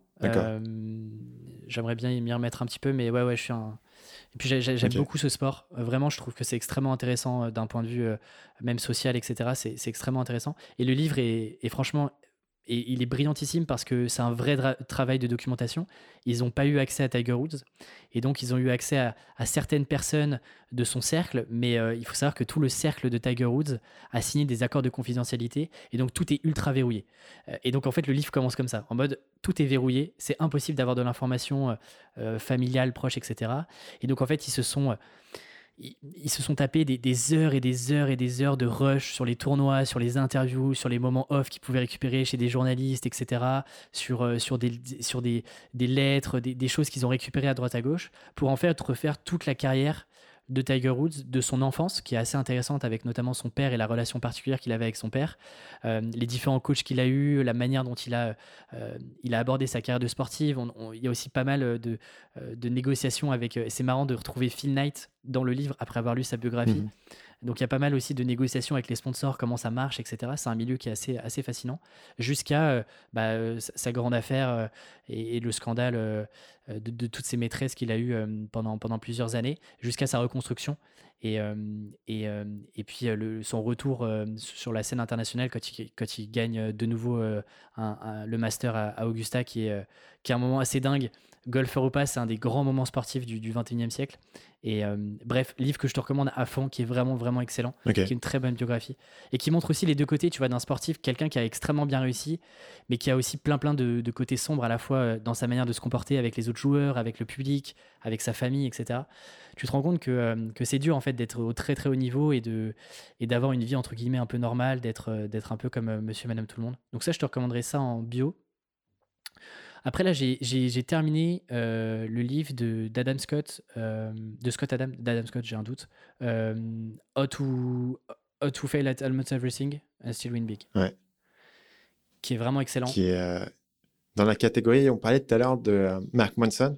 C'est aussi un de ses livres qui fait du dev perso, mais en partant d'un angle tellement incroyable que il, te, il te vend le truc. en plus, il te vend des trucs assez super dans celui-là. Il te vend la visualisation devant le miroir, euh, répéter le truc, je vais devenir un cartooniste célèbre. Donc, c'est le dessinateur de, Dilbert, le, fameux cartoon américain sur un petit mec qui est dans un bureau euh, euh, et, ses aventures. Donc, celui-là, tu, l'as lu récemment. quelles sont tes impressions sur celui-ci? et, ben, Je l'ai trouvé extrêmement intéressant parce que c'est plutôt un livre de développement personnel plus qu'un livre business. Et moi, je m'attendais un petit peu à ce qu'il qu retrace sa carrière. Alors, il la retrace, mais, mais, je trouve que le livre est bien amené parce que, tu vois, il te parle d'une histoire dans le chapitre 1, il te, il te fait une open loop où il te, il te donne pas la suite, notamment qu'il a eu un problème de voix pendant, pendant plusieurs années. Et donc, au fur et à mesure, il va te distiller un peu l'histoire. Et entre ces, ces histoires de vie qui le concernent directement, il va te donner un peu des réflexions sur euh, la manière dont euh, il a abordé sa carrière professionnelle et personnelle. Il, te parle notamment de pourquoi est-ce que lui, les objectifs, euh, il trouve que c'est un truc bullshit et qu'il préfère se concentrer plutôt sur créer des systèmes. il te parle aussi de nutrition.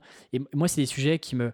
Tu vois, par exemple, les livres de nutrition, c'est un truc où moi j'ai une grosse alerte rouge où je me dis ça c'est pas pour moi et donc là le fait que ça soit distillé et qu'ils prennent encore une fois tu vois il insiste plusieurs fois dans le livre sur le fait que c'est pas des conseils qu'il est en train de donner, c'est lui son rapport à différents sujets.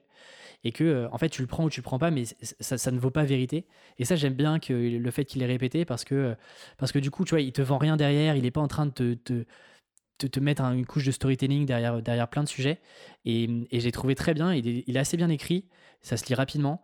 Et c'est presque des il y a je sais pas genre une trentaine de chapitres de mémoire et, c'est presque des, petites, euh, des petits principes, des petites idées qui distillent euh, au fur et à mesure des chapitres. Donc, euh, donc ouais, ça, c'est un livre que j'ai, que j'ai vraiment aimé. Et pareil, ça fait partie des livres dont personne ne te parle vraiment. Enfin, moi, tu vois, on me l'a cité peut-être une fois dans un podcast. Et, et pourtant, c'est, je trouve, un livre qui mérite qu'on y passe, passe 3-4 heures. Quoi. Parce que, parce que c'est, encore une fois, un peu contre-intuitif on te raconte pas les mêmes choses que dans d'autres livres de dev perso. Donc, euh, donc ouais, ça j'avais, j'avais vraiment bien aimé. Et puis si je te donne un petit livre de SF, je sais que tu m'avais recommandé euh, euh, le. Three Body Problem, le problème des, trois corps, Et alors? Et eh bah ben, écoute, que j'ai beaucoup aimé. Excellent. C'est excellent. Alors j'en ai, j'en ai parlé sur, sur Twitter et, et j'ai eu les deux côtés. Quoi. Il y en a qui ont adoré et il y en a d'autres qui l'ont trouvé extrêmement complexe et un peu surcoté. Moi j'ai beaucoup aimé c'est donc euh, c'est de la pure SF. Pour le coup, c'est vraiment de la SF un peu plus. Euh, enfin, je sais pas si c'est le meilleur livre pour entrer. Si vous avez jamais lu de SF, je sais pas si c'est le meilleur, euh, la meilleure recours que je ferai. Mais si vous aimez bien la SF, c'est un gros morceau. Mais, mais du coup, j'ai commandé le tome 2 et 3. Donc, donc je les ai pas encore commencé, mais, mais, mais, je vais m'attaquer à ça. Ah, tu vois, ça, ça, ça fait que. Tout ce que tu as aimé dans un, tu vas voir, ça, il step up à chaque fois. C'est vraiment. ils sortent une série? Ils sont, il y a une série en, il y a une série en préparation. Ouais. Euh, C'est Netflix qui fait ça C'est HBO euh, Ouais, je crois que c'est HBO parce que de mémoire, c'est les producteurs de. Je veux pas te dire de bêtises, mais je crois que c'est les producteurs de Game of Thrones qui, euh, qui, sont en train de produire ça. Ok. Donc pareil, je sais pas, enfin je sais pas comment, comment comment ils vont mettre ça en, en, image, mais mais du coup je, je te conseille. Là j'ai terminé un bouquin qui s'appelle Elstride qui a reçu le Grand Prix de l'imaginaire 2020. C'est un tout petit bouquin qui doit faire 100 pages et, c'est, euh, et on suit un type qui est sur une planète euh, complètement abandonnée, qui est, euh, où il y a de l'IA de partout et des machines. Et donc, en fait, on le suit sur un trajet où il doit relier un, nouveau point de forage. Et, et, c'est un très bon livre. C'est un très bon livre qui se lit très vite. Et ça, pour le coup, je trouve que c'est, c'est un peu de la SF un peu cool. Moi, j'avoue que j'aime bien m'évader avec de la SF. Donc, s'appelle Comment est-ce que tu l'appelles celui-ci? H-E-L-S-T-R-I-D. Top, écoute, pour les bouquins. deuxième question. Si tu pouvais revenir en arrière et donner un conseil à ton toi-même de 20 ans, Qu'est-ce que ce gars-là, il avait besoin d'entendre? Écoute, à 20 ans, c'est intéressant. À 20 ans, j'étais euh, en DUT. Je terminé un DUT euh, de technique de commercialisation. Donc, un truc très. Moi, j'ai pas fait de prépa. Je suis parti dans quelque chose d'un peu plus opérationnel. Et je me souviens qu'à l'époque, mon grand objectif, c'était de, de gagner beaucoup d'argent. Parce que, en fait, je m'étais dit, j'ai l'impression que les gens qui ont beaucoup d'argent sont des gens heureux. Et donc, moi, j'ai envie d'être heureux. Et donc, il faut que je gagne beaucoup d'argent. Et donc, je suis arrivé en école de commerce avec cet objectif-là en tête de gagner beaucoup d'argent. Et je me suis dit, bah, la voie, euh, quand tu fais une école de commerce, la voie un peu royale pour gagner beaucoup, c'est soit tu fais de la finance, soit tu vas euh, dans le conseil. Il se trouve que j'ai choisi la, voie du conseil euh, du costume cravate à la défense. Et du coup, je me suis pas trop posé de questions sur vraiment ce que j'avais envie de faire. Et est-ce qu'il existait d'autres voies aussi qui auraient pu m'épanouir sans gagner tout de suite beaucoup d'argent? Et du coup, je, leur ai dit de. En fait, je suis. Je suis, je suis si tu veux, je suis partagé. Je leur ai dit regarde, explore un peu aussi, prends le temps d'explorer d'autres voies, d'aller voir un petit peu, de comprendre qu'il n'y a pas juste la voie classique qu'on t'apprend, euh, notamment quand j'étais en, école, euh, les, quelques voies royales, faire du marketing chez L'Oréal, travailler en conseil ou euh, faire de la logistique chez Danone, mmh. d'aller voir un petit peu, d'aller creuser, de ne pas t'arrêter à ce qu'on peut te raconter. Et en même temps, tu vois, si je, prends du recul sur, sur ce qui s'est passé, tu vois, j'ai 27 ans, donc sur les 7 dernières années, En fait, j'ai l'impression que, tout est extrêmement lié. Tu vois, c'est toujours plus simple de dire ça, de dire ça après coup, mais, si je regarde en arrière, j'ai l'impression que chaque chaque euh, épreuve, chaque étape, chaque frustration m'a permis en fait de rebondir sur quelque chose de nouveau. Et à chaque étape, en fait, j'ai quand même appris des choses. Tu vois, même quand j'étais en conseil à la défense, le job était, ce qu'il était, mais c'était pas non plus horrible. Et je me rends compte aujourd'hui dans ma, dans ma posture de freelance, je sais que ça m'a beaucoup servi. J'ai compris comment euh, fonctionnaient euh, les codes politiques dans les entreprises. Donc, tu vois, je suis, je suis tiraillé entre fais-toi confiance et avance et, fais ce que tu as fait et tu verras, tu verras où est-ce que ça t'emmènera. Et en même temps, de dire est-ce que si j'avais exploré d'autres pistes plus tôt, est-ce que j'aurais été plus vite? Est-ce que j'aurais fait les choses différemment? C'est, euh, tu vois, je trouve qu'on est, c'est hyper dur de d'essayer de te projeter même à 4-5 ans quoi. Je trouve que notre cerveau est pas câblé pour, euh, pour te projeter euh, autant de temps, tu vois. Là, aujourd'hui, je suis capable de dire ce que je vais faire en fin de journée, ce que je vais faire la semaine prochaine, à 90 jours, voire à un an. Mais déjà, tu vois, 4 ans, ça me demande énormément de réflexion. Il y a 5 ans, quand j'étais en école et que j'écrivais mes premiers articles sur Medium, euh, à la fin des cours, je restais euh, dans la salle de cours pour écrire euh, mes articles. Jamais j'aurais pu te dire, bah ok, cinq ans après, on serait en train de discuter, j'aurais sorti un livre et puis et puis il y aurait un podcast et je gagnerais ma vie en freelance. Donc, tu vois, c'est dur de. En fait, j'aurais personne n'aurait pu prévoir ce qui, ce qui peut se passer. Et même pour toi, je suis sûr que quand tu avais 20 ans, tu étais incapable de te dire que tu vivrais, tu vivrais en Thaïlande et que tu aurais une équipe avec toi. Tu vois. Quoique, peut-être que oui, mais, hmm. mais c'est toujours difficile, je trouve, de, de prévoir ce que tu es capable de faire à, 4-5 ans. Ouais, carrément. Euh, dernière question. Est-ce qu'il y a un proverbe ou une citation qui te vient souvent à l'esprit? Je suis pas très citation. Euh, ok. Il y, a une phrase que j'aime bien, c'est. Euh, j'avais vu ça sur, sur le Twitter de James Clear, qui, a, qui, est un gars que j'aime beaucoup. Je, je, recommande souvent sa newsletter. Et, et alors en français, c'était en gros Les succès sont des échecs révisés. J'aime bien cette phrase aussi, et c'est très en lien avec ce que je te dis, euh, ce que je te disais juste avant, de se dire, bah, en fait, parfois, tu as des points de frustration, il y a des choses où tu dis, pourquoi est-ce que je me suis lancé là-dedans? Et je me dis toujours y, a forcément un lien, et que ce que tu es en train de, faire, même si c'est pas euh, l'objectif ultime que tu avais visé, ça te servira pour passer à l'étape supérieure, et qu'en fait, les projets qui ont du succès, les gens qui ont du succès, en fait, c'est, et tu le vois dans, un certain nombre de biographies, tu, tu sens que c'est toujours un truc de euh, j'essaye, je me trompe, je recommence. Et qu'en fait, le succès vient en, testant un maximum de choses, en trompant aussi. Et ça, c'est ça qui te forge aussi, tu vois, une carapace, une maturité, une approche d'un business X, Y. Donc j'aime bien cette phrase les, succès sont, sont, des, sont des échecs révisés. Parfait. Bah, merci, Alexis. Le bouquin s'appelle Freelance, l'aventure dont vous êtes le héros. Disponible partout. Allez le choper. Merci à toi d'être venu pour ton troisième, pour ta troisième intervention, la première vraie interview que tu as faite sur euh, le podcast Marketing Mania. Et euh, à la prochaine, du coup.